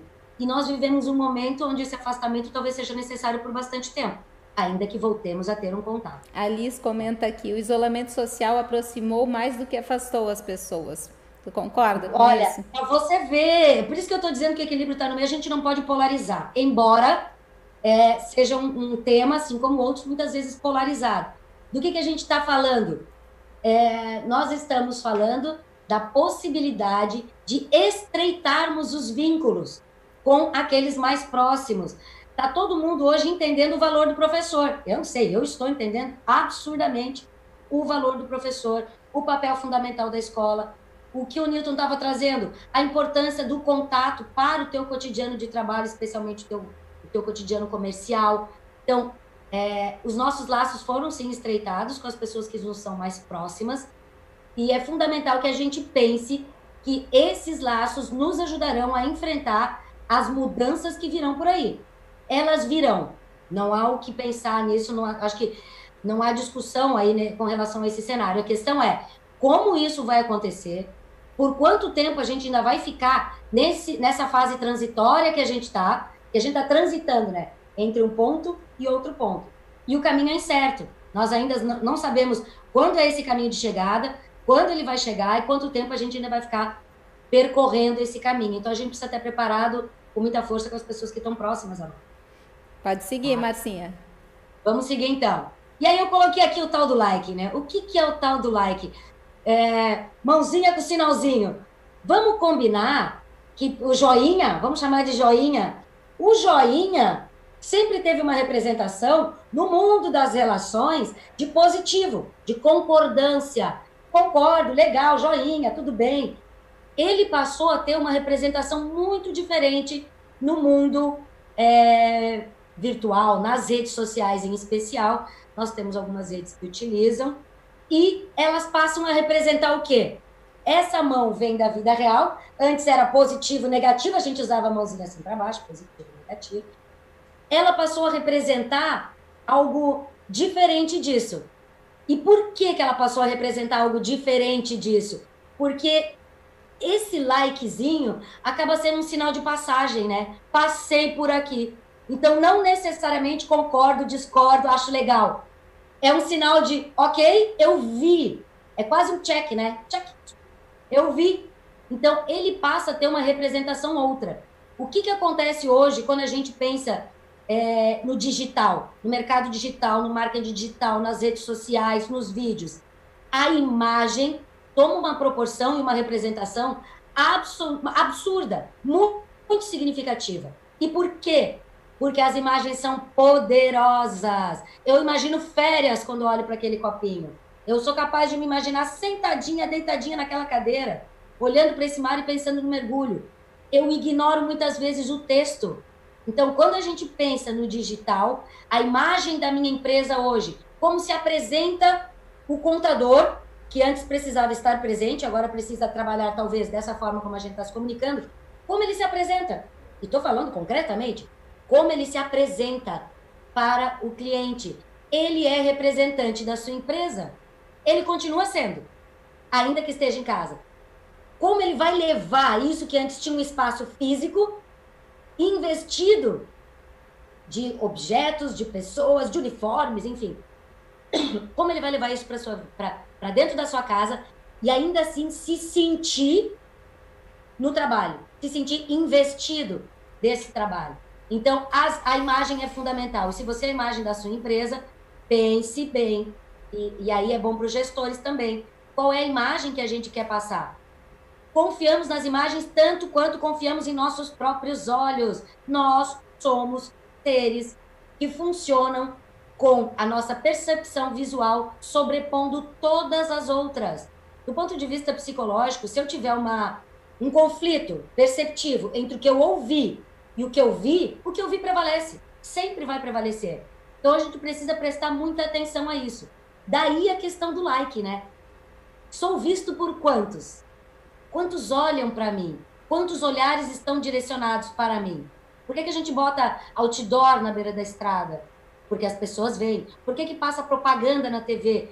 Porque você vê e você vai reforçando aquela marca em você. Então, esse é um momento onde pessoas representam instituições, onde pessoas trazem para si e são investidas é, do seu trabalho, da, das suas marcas, das suas, da, da, das suas empresas. Então, é fundamental que nesse momento a gente traga tanto parte da organização para o nosso funcionamento em casa, quanto parte do nosso funcionamento interno de gestão de pessoa, contato que nós temos com os outros, para o nosso gerenciamento com o nosso cliente. E aí a gente entra aqui, ó. Entre o, o likezinho, o que, que é o like? Checklist. O like hoje em dia é o número de pessoas que te viram. Ou não é? É. Número de pessoas. Não, na verdade, o número de pessoas que passaram, como tu falou. Que passaram por ali. Às vezes não te viram, às vezes não te leram. Eu vou dar uma. Eu vou ler algumas, alguns comentários aqui.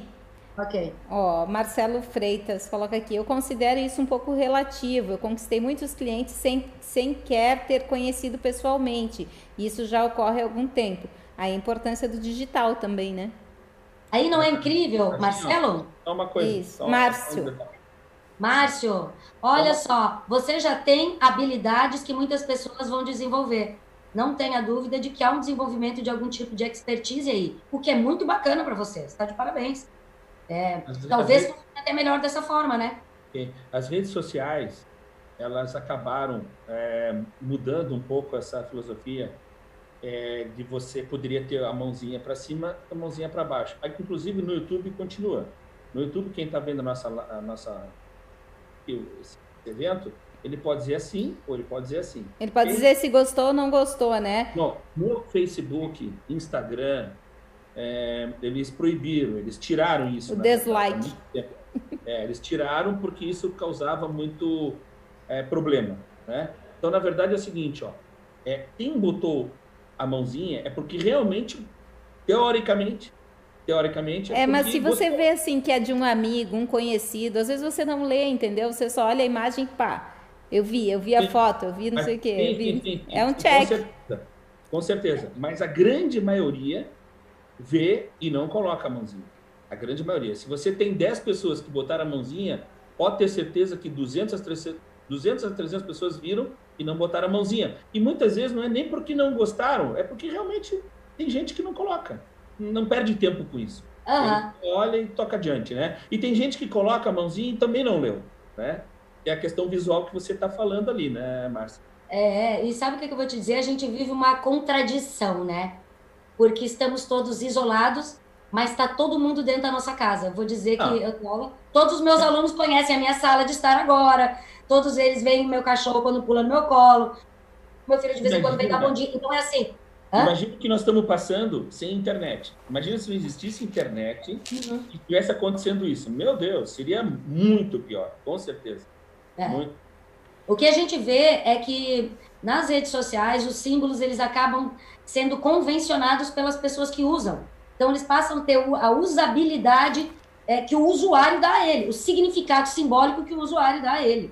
Então o like passou ser, esse aqui passou a ser um check e esse negócio que você falou do problema de ser retirado é porque é, não dá para chegar a qualquer comportamento para você poder ter um like. Você não é, é preciso que se tenha um limite, é, sob pena de você ter uma exposição tamanha que você não consegue mais controlar e a gente sabe que o que entra na rede nunca mais sai, né? Então precisamos é, é, prestar atenção. Agora, quem está tá na chuva é para se molhar.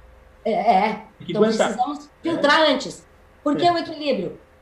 Porque a gente vai ter que lidar com pessoas que vão gostar, que não vão gostar, que podem não botar o um sinalzinho de like, mas vão escrever alguma coisa para você. Vão deixar uma mensagem para você, vão palpitar na sua vida, vão dizer se a sua empresa está fazendo da melhor ou da pior forma, ou vão falar dela bem ou mal nas redes. E isso hoje tem um grande impacto. Daí a questão da viralização, né? as coisas se tornam viral, a informação corre muito, muito rápido. Quer ver uma coisa interessante que acontece é, na prática? É quando é luto. Né? Quando você diz que morreu um parente seu, uma pessoa amada, uma pessoa querida, como é que as pessoas vão pegar e vão dizer, opa, legal, né? E às vezes eu vejo, nossa, o pessoal coloca like ali para um luto, né? É que e, na, na, verdade, verdade não acabou, não é porque muita gente quando quando tem luto coloca uma imagem da pessoa junto abraçando a pessoa que partiu, né? Então, as pessoas olham e não têm noção, elas olham a imagem e não leem o que está escrito. E na a verdade, joinha. Na verdade, se quiser se manifestar, vai lá dizer meus sentimentos, enfim, vai falar ali, né? Mas aí acontece bem o que a Márcia falou, ele vê, o que tu falou também, Magda, vê a pessoa abraçada com outra, opa, os grandes amigos, toca pau, né? Vão lá no, no like ali, mas na verdade a pessoa acabou de morrer, né? É, é, ah, eu, eu tava, tava lendo é, algo nesse sentido. Tá, não há muito mais essa questão dessa distinção, né? É só realmente um check. Não é gostei, achei legal, concordei. Ó, eu vou ler aqui o Carlos Eduardo falando aqui. Vendo um artigo esses dias, o contador, como confiança do cliente, está no segundo da lista. O primeiro são os médicos. Aí a Liz fala aqui, Márcia, acho que tudo tudo que usamos com inteligência e nas proporções certas é válido em todos os campos da nossa vida. Porém, quando há exagero, deixamos de apreciar o que é realmente importante. É, o que é fundamental que a gente pense? A gente não, nós não precisamos abrir mão, gente, a tecnologia está aí, é uma bobagem dizer que não, ai, vamos ter que. Mas é preciso equilíbrio em tudo. Ela é maravilhosa. Olha, olha, nós estamos aqui podendo compartilhar com pessoas de vários estados do país. Podemos aqui conversar com muitos de vocês que estão em casa escutando e pensando, enfim, e interagindo. Mas as pessoas é que fazem tudo isso. É, então, é fundamental que a gente pense nisso. É tão interessante isso que a gente vê muitos, vamos, vamos pensar assim, ó, banco, lojas, colocando nomes próprios para os seus atendimentos robotizados, assim. É, é por quê? Porque a gente precisa de um fator humano. Tá? É muito estranho quando alguém. Aliás, é estranho até hoje, né? Nos, nos telefones, assim, quando atende. Olá, um minuto. Por favor, a sua ligação é diferente do robotizado e do, do forçado para parecer real. Então, nada substitui este tipo de relação que a gente tem. E naturalmente, como alguém, alguns colocaram aqui, é fundamental escutar, se comunicar, entender o outro lado. Tem atendentes que são maravilhosos e tem alguns que também é, é bem difícil porque somos pessoas. Agora, Marta, uma... Marta nesse, nisso que você está falando aí, hoje o grande desafio é, dos, dos chatbots, né, dos bots que eles falam, né, que é a teoria, é o nome usado para os bots, dos robôs, é a humanização, né? Pode hoje, hoje o grande desafio dessa tecnologia é tirar essa parte robô e fazer a pessoa ter mais pessoa é, nisso aí. Chama de humanização. É, é, é, mas só que essas necessidades, por exemplo, de uma empresa de contabilidade que eu vejo, é que hoje eles têm uma demanda muito grande, talvez, de atendimento, e algumas é, automações são muito importantes, né? Então, pode ser automações de vários níveis, e inclusive com chatbot, já que as pessoas querem usar o WhatsApp para fazer perguntas para o contador, né? Tem algumas ferramentas já para fazer isso. E no WhatsApp não fica, na verdade fica também, fica, fica evidente que é um robô, porém tem o, tem o ônus e o bônus, né? Então, a gente Você já está preparado no WhatsApp para não ter tom de voz. Você já está preparado para uma leitura. Isso. Então, mesmo que seja um robô, você não tem uma expectativa. É mas... diferente quando tem uma voz. É, mas eu digo que ganha-se pelo lado da tecnologia, porque se ganha em tempo, né? Então, o tempo Sim. que o cliente vai ter que esperar por uma resposta não é tão grande. Porém, ele sabe que talvez não seja a resposta exatamente do caso dele nos mínimos detalhes, é uma resposta mais genérica. Então, ele vai ter que ter uma leitura diferente, né? Essa questão do robô aí, essa questão do robô, ela envolve. É assim, o robô está muito fácil hoje, tá? Para quê? Mas o problema é que não, é, não basta só ter o robô. Tem que envolver muito a questão, o marketing, né? O, aonde, o, o robô não ficar chato também e, e não atingir. Tem muitos robôs aí hoje, o pessoal está criando um pouco de aversão com relação ao robô. Tem robô que te manda aperte um para não sei o que, e tu vai, tu fica meia hora apertando o número. Menu, né, menu, menu. Né? E tem outros que são é, que atingem o objetivo, né? Eu, eu vejo assim, a minha operadora de, de, de, de televisão, por exemplo, para assinatura, melhorou muito o atendimento quando botou o robô, porque era sempre os mesmos problemas. Tira o cabo, espera 10 segundos, blá, blá, blá. É uma sequência. Uma sequência que, pô, antigamente tinha que ficar esperando meia hora para um cara te atender, agora o robô te atende na hora e diz o que tem que fazer e acabou. Aí chega uma hora e diz, ó, oh, agora é com o atendente, quer falar com alguém? Quero, quero falar. E aí tu vai, entendeu? Agora, é, isso, é como uma espécie de filtragem. É, um, é uma... A parte inicial se resolve ali, você já elimina muito do que vem depois. O robô ele tem que ser objetivo, ele não pode ser para ganhar tempo né? Aí é um saco, assim, para o usuário final, tu ficar lá fazendo papel de bobo para a empresa ganhar tempo para te atender. Aí é ruim. Ah, é. é. Não, não pode ser uma enrolação, né? Ele tem que Exatamente. ter o, Agora... o propósito dele tem que ser resolver um problema. Mas eu quero voltar para a cultura do like aqui. Tá. É, bom, a gente vai ver então vários tipos de interação. Aqui a gente está voltando um pouco para as interações do ponto de vista do mercado de trabalho, mas muitas pessoas que nem faziam parte. É, hoje em dia, alguns não fazem ainda, né?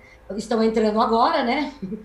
E outros tanto já faziam parte há muito tempo, mas como estão muito mais tempo na frente dos computadores, por conta desse momento, podem não conseguir gerenciar adequadamente o tempo que permanece.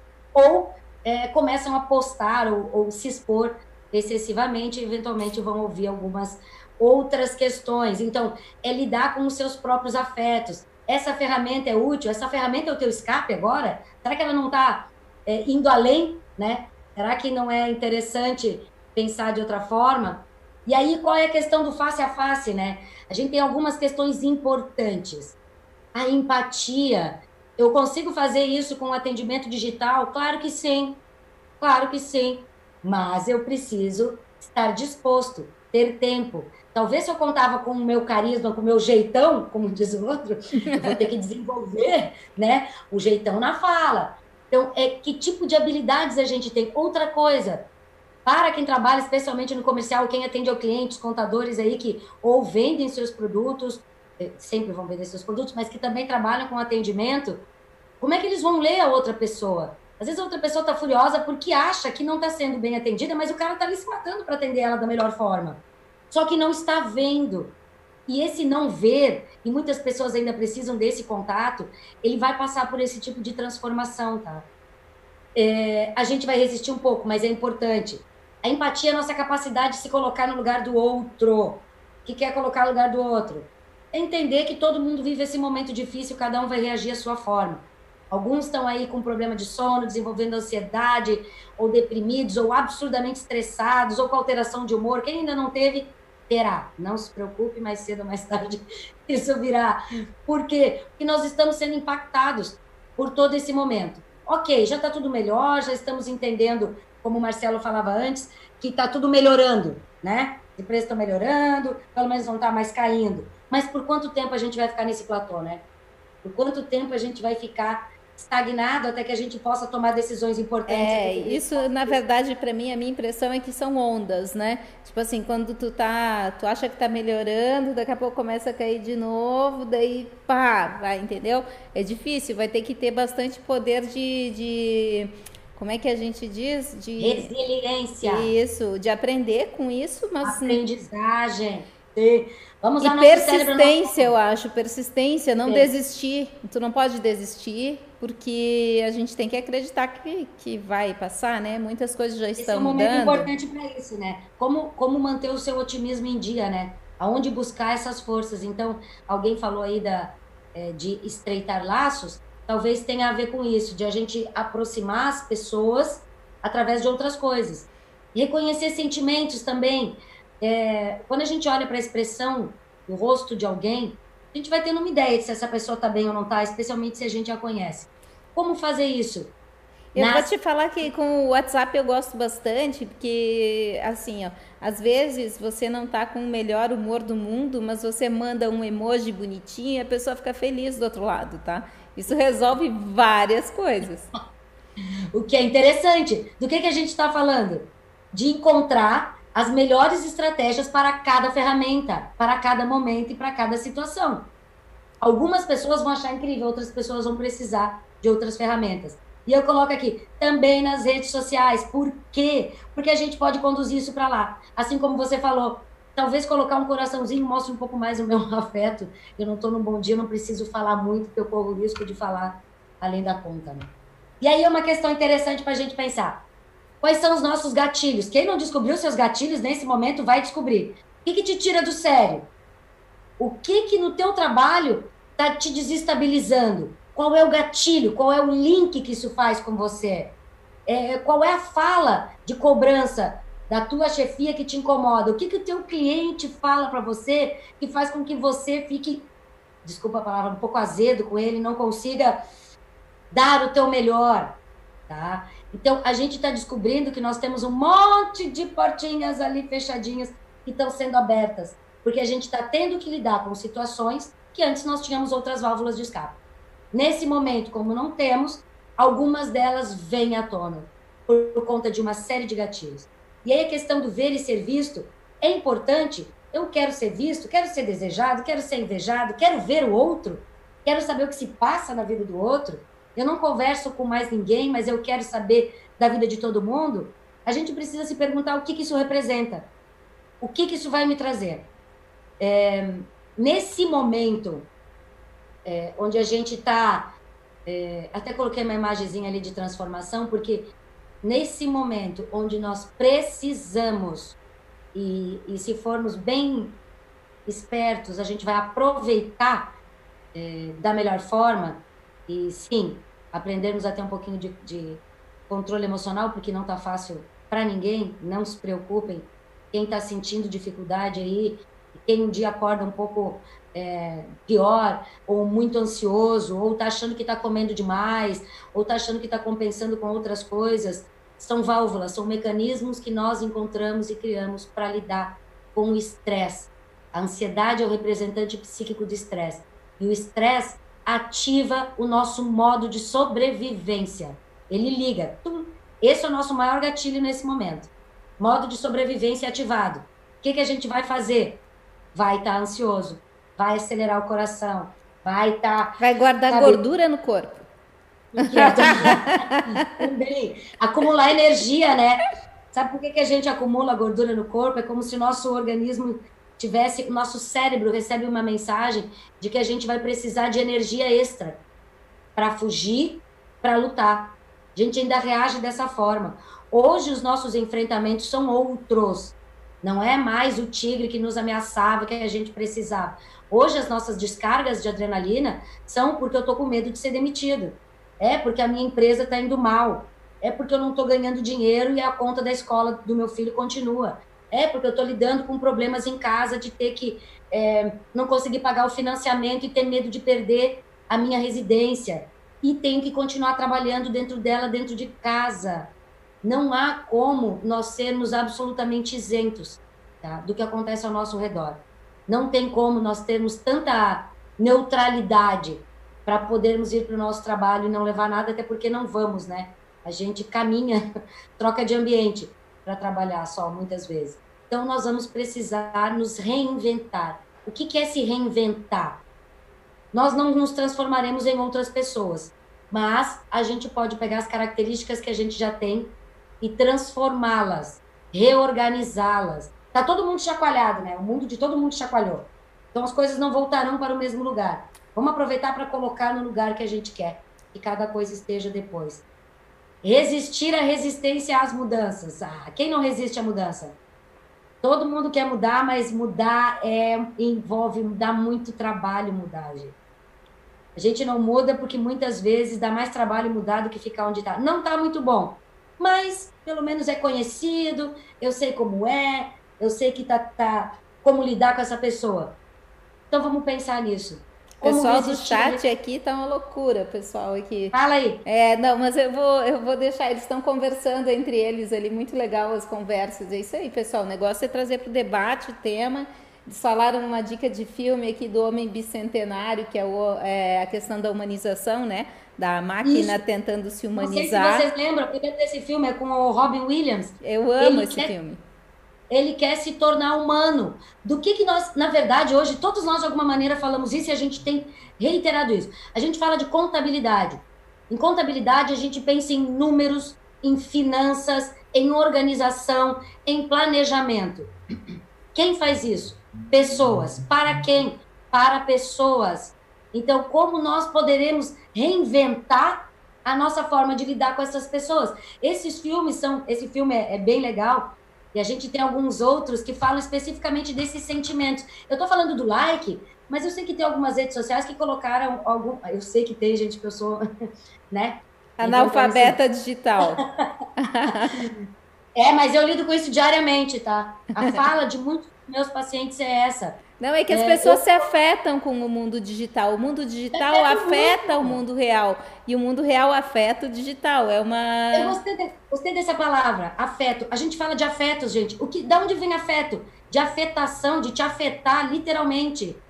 Eu, é, eu, mexe com você, te afeta, mexe com as tuas emoções. E o que a gente vê é que muitos dos emojis que usam hoje, eles têm a carinha, é, é, algumas a raiva, alegria eu lembrei do filme Divertidamente das crianças, né? Sim. A raivinha, a alegria, o nojinho, a tristeza. Por quê? Porque são as nossas emoções básicas, mas os sentimentos, os sentimentos vão muito além, especialmente os sociais, esses que a gente está aqui. É essa a questão é da vergonha, ou da exposição, ou de culpa, é, é, eu, eu, preciso, eu não me sinto, eu tenho alguns pacientes que falam, eu não me sinto produzindo tanto quanto eu poderia, porque a minha empresa exige que eu esteja logado da uma da tarde às sete, e eu tô em casa, eu não consigo entrar no ambiente mental. Então a gente vai precisar se organizar dessa forma. Por que aquela borboletinha ali? É, a gente não vai ver do que ela é capaz se ela ficar no casulo. Não vamos ver a cor da asa dela, não vamos ver, ela não vai saber se pode voar ou não. Então é um momento que a gente está literalmente enclausurado, né? Nós estamos encasulados, não sei, todo mundo no seu casulinho, na sua casa, como os seus. O que que esse momento pode gerar de transformação? Porque reabilitar-se, habilite-se de novo. Ah, mas eu já sou um bom comunicador. Amplie o seu conhecimento. Ah, mas eu já sou, eu sou, eu tenho lido muito bem com as minhas redes sociais. Pois agora lide com elas de uma forma que te traga ainda mais benefícios. Humanize as suas relações. Por que, que eu sempre coloco do contato humano? Porque o humano é a comunicação. A comunicação nos humaniza. O contato com o humano nos humaniza. A gente precisa de um outro, um pai, uma mãe, para nos humanizar. Ou a função, para que a gente consiga entender de relação. Se eu estou no meu local de trabalho e eu devo algumas satisfações, como eu vou conseguir me reorganizar internamente? Eu também tenho alguns outros que podem me permitir humanizar isso. Então, é uma questão de é, utilizar esse momento, e eu achei essa imagem muito simbólica do momento que a gente vive. Nós fomos colocados nesse casulo, protegendo a nossa integridade, nossa vida, a vida dos próximos, mas se a gente aproveitar esse tempo, vai saber no que, que a gente pode se transformar depois, todos nós, tá? Ah, mas eu vou virar outra pessoa, essa, essa essa Márcia aí não está sabendo o que ela está falando? É, é mas, mas olha só que conflitante, né? Porque agora, então, você cria uma vida virtual, você, você se avatariza, né? né? E uhum. lá você expõe as suas opiniões, você tem uma liberdade na internet muito legal, entendeu? E daí uhum. você te expõe de um certo modo. Mas quando as pessoas vão falar com você, você na verdade é uma pessoa tímida, no real. Uhum. Né? A gente vive um momento de muitos antagonismos, é o que eu estava falando antes. O que, que acontece? Nós estamos isolados, mas nunca os outros viram tanto o interior da nossa casa, gente. É, sabe? É, tá, todo mundo conhece, eu, eu, eu, os meus alunos conhecem a minha, o meu quarto, eles conhecem meu filho, eles já me viram pedindo água, porque eu achei que estava no silêncio. Eu disse, amor, traz uma água. Ai, amor. O que, que acontece? A gente acaba se expondo, sim, e muitas vezes, e por que, que a face a face é assim? Na, no face a face, a gente tem uma outra leitura. E a gente tem uma dimensão de espaço e de presença que aqui não tem. O que, é a presença do outro? Envolve todos os outros sentidos. Envolve cheiro, envolve calor, envolve espaço físico, espaço pessoal, né? Quer ver uma pessoa falando contigo encostado aqui no teu nariz? A não ser que seja uma pessoa que você ama muito, que você quer que te beije, você não vai querer. Por quê? Porque invade o teu espaço, gente. Agora, aqui, a gente consegue tá todo mundo aqui, ó, falando um monte, se comunicando, interagindo. Então, como o equilíbrio, eu vou mostrar o meu último slide aqui. Equilíbrio. Eu posso precisar de 50 pedrinhas para encontrar o equilíbrio. Não importa. Eu vou juntando um monte de características que façam com que eu encontre isso. Eu mando muito bem no mundo digital. Olha aquela pedrona lá. Mas pessoal eu preciso de várias outras ferramentas. E tá tudo bem. E tá tudo bem. O equilíbrio tá no meio, tá? A obviedade, né? Mas por que, que o equilíbrio tá no meio? Porque a polarização muitas vezes faz com que a gente não enxergue o outro lado e a gente tenha muita dificuldade de empatizar, de perceber o que está tá acontecendo para além do nosso campo de visão. Então, a gente precisa prestar atenção nesse momento e entender que a ansiedade, o pânico até, porque tem algumas pessoas que estão em pânico, né? É, elas fazem parte da mudança. É, não há como você não passar por um período de estresse quando você passa por um período de mudança. Então, vamos pensar no equilíbrio como a busca de ferramentas. Quantas pedrinhas você precisa ali? Quantas habilidades você precisa desenvolver? Não, eu tenho uma que vale por todas no meu profissional, mas no digital, vou ter que desenvolver uma, uma rede social, vou ter que aprender a lidar com isso. Habilidades.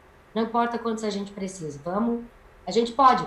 A, a vantagem do nosso cérebrozinho privilegiado que nós temos é que a gente não para de aprender em nenhum momento. A famosa plasticidade cerebral significa aprendizagem. Vamos repetir, vamos fazer com que esse impacto seja produtivo, reorientar, né? Recanalizar é, esse momento. Muito Não é tão bom. simples, mas é importante pensar nisso. Marcinha, descompartilha a tua tela, quero ver todo mundo ah, aí. tá, tá. Peraí, peraí. Deu. Isso, deixa eu botar Vamos a gente aí. aí. Olha, quero dizer o seguinte, o pessoal super participando aqui, mandando mensagens, né? E conversando entre eles. Esse bate-papo aqui no chat foi bem legal. Eu estou vendo aqui os comentários das pessoas.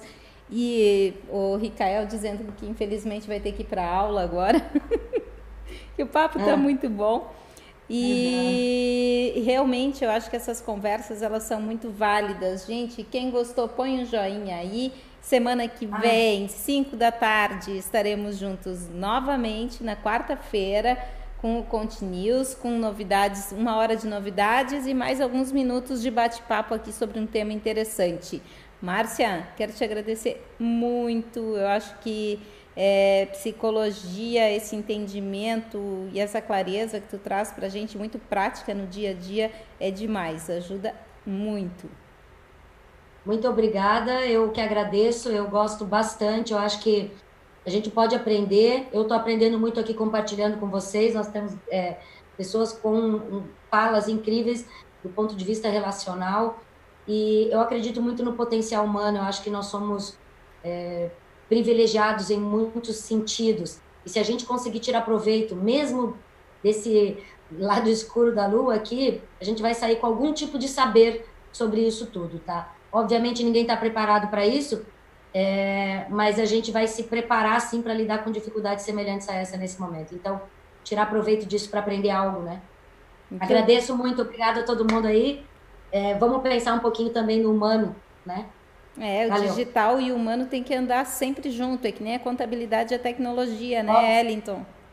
Ó o joinha, ó. joinha. É, eu estou muito a favor ali, daquela foto ali das pedras, né? equilíbrio, né? Acho que equilíbrio é uma coisa que modifica as pessoas para o bem, né? E é lógico que tem momentos que a gente às vezes fica enfurecido com alguma coisa, né? É, eu, por exemplo, eu fico, eu fico muito chateado quando não valorizo o meu trabalho, a minha empresa, quando, quando eu sou tratado como aquele esquema que eu já falei várias vezes aqui do sal, né? Tanto faz, sal é sal, né? Quando a mulher manda, quando a esposa a gente manda a gente comprar sal no supermercado, ela não diz a marca, né? Porque sal é sal, sal, né? Pega lá qualquer um, né? E eu não considero meu produto. Oi. Eu ia falar uma frase bacana aqui que é complementar a tua fala que o Newton colocou aqui a tecnologia não pode ser ferramenta que cria abismo entre pessoas, precisa ser o inverso. Isso aí é uma ponte, né? Exatamente. Para mim, pra... Então, antes, só antes de concluir, deixa, deixa eu dizer. Você falou uma coisa muito importante agora, tá? É, esse equilíbrio, ele não é estático. A gente está sempre buscando ele. A imagem é estática, mas o equilíbrio é dinâmico. A gente está sempre aqui, ó, oscilando, oscilando. Então a gente está sempre buscando. Desequilibrou aqui? Tá, eu preciso de tal coisa, ok, equilibrei. Desequilibrou aqui, eu preciso de tal coisa, ok. É, é natural, faz falando, parte. Falando ali do isso, né? Por exemplo, eu estou falando de um exemplo de uma coisa que me enfurece, né? Uhum. Mas assim, a gente não pode agir, falar com as pessoas é, é, de qualquer jeito, né? Tem que haver aí o equilíbrio, né? Respira fundo, né? Vai amadurecer a ideia na tua cabeça, olhar o outro lado, se colocar no outro lado, acho que é muito importante também. Por que essa pessoa está pensando isso? Por que ela está indignada? Por quê? Né? Eu acho que isso também ajuda muito, né? O equilíbrio e, e entender, sempre se colocar no lado do, do, outro, né? Porque, gente, eu acho que a única solução, a única solução que não tem aqui na vida é a morte, né? O resto tudo dá para resolver com uma boa conversa, tentando argumentar, tentando explicar bem o porquê das coisas, né? fazer as pessoas entender por que, que elas estão ali, por que, que ela está com o teu produto, por que, que eu estou casado né, com, com a minha esposa, por que, que, por, o porquê das coisas, né? saber entender o porquê das coisas. Eu acho que quando a gente consegue entender o porquê, né, fazer perguntas para nós mesmos, aí a gente consegue resolver muitas coisas na nossa vida e consegue ter um equilíbrio melhor. Muito bom. Carlinha, gostou da estreia aí, Carla? Ah, eu adorei, achei né, ter a oportunidade de falar para tantos profissionais e poder interagir com tantos profissionais né, de, de, desse calibre é algo, é uma oportunidade né, que a gente tem que valorizar. Isso aí. Ô, gente que está assistindo, lembra de compartilhar semana que vem. Vamos ver se a gente aumenta essa audiência aí. Achei 100 pessoas muito pouco. A gente precisa de mais gente aí. Mas eu agradeço a cada uma delas que esteve aqui conosco, todas são muito especiais e quero que vocês sejam nossos fãs e nossos divulgadores aí compartilhem esse link, mandem o canal do Contabilidade na TV, assinem, toca a sinetinha lá do YouTube para receber notificação de novos vídeos, ok? Muito obrigada a todos, Ellington, Márcia, Carla, todo o pessoal aí que esteve com a gente. Vocês são um máximo. Adorei esse debate no chat aqui, foi sensacional. Valeu, gente. Tchau, tchau. Gostei muito aí da Beijo. participação da Márcia aí. Sensacional, Márcia. Eu acho que as tuas palavras são sempre sábias e ajuda muito, não só a todos nós, não só profissional de contabilidade, mas qualquer pessoa. Né? Oh, obrigada. Ó, oh, o pessoal um lá, já sou um time. Uhul! É isso aí, gente. tchau, tchau. Valeu, valeu, um abraço. Tchau, tchau. Ah.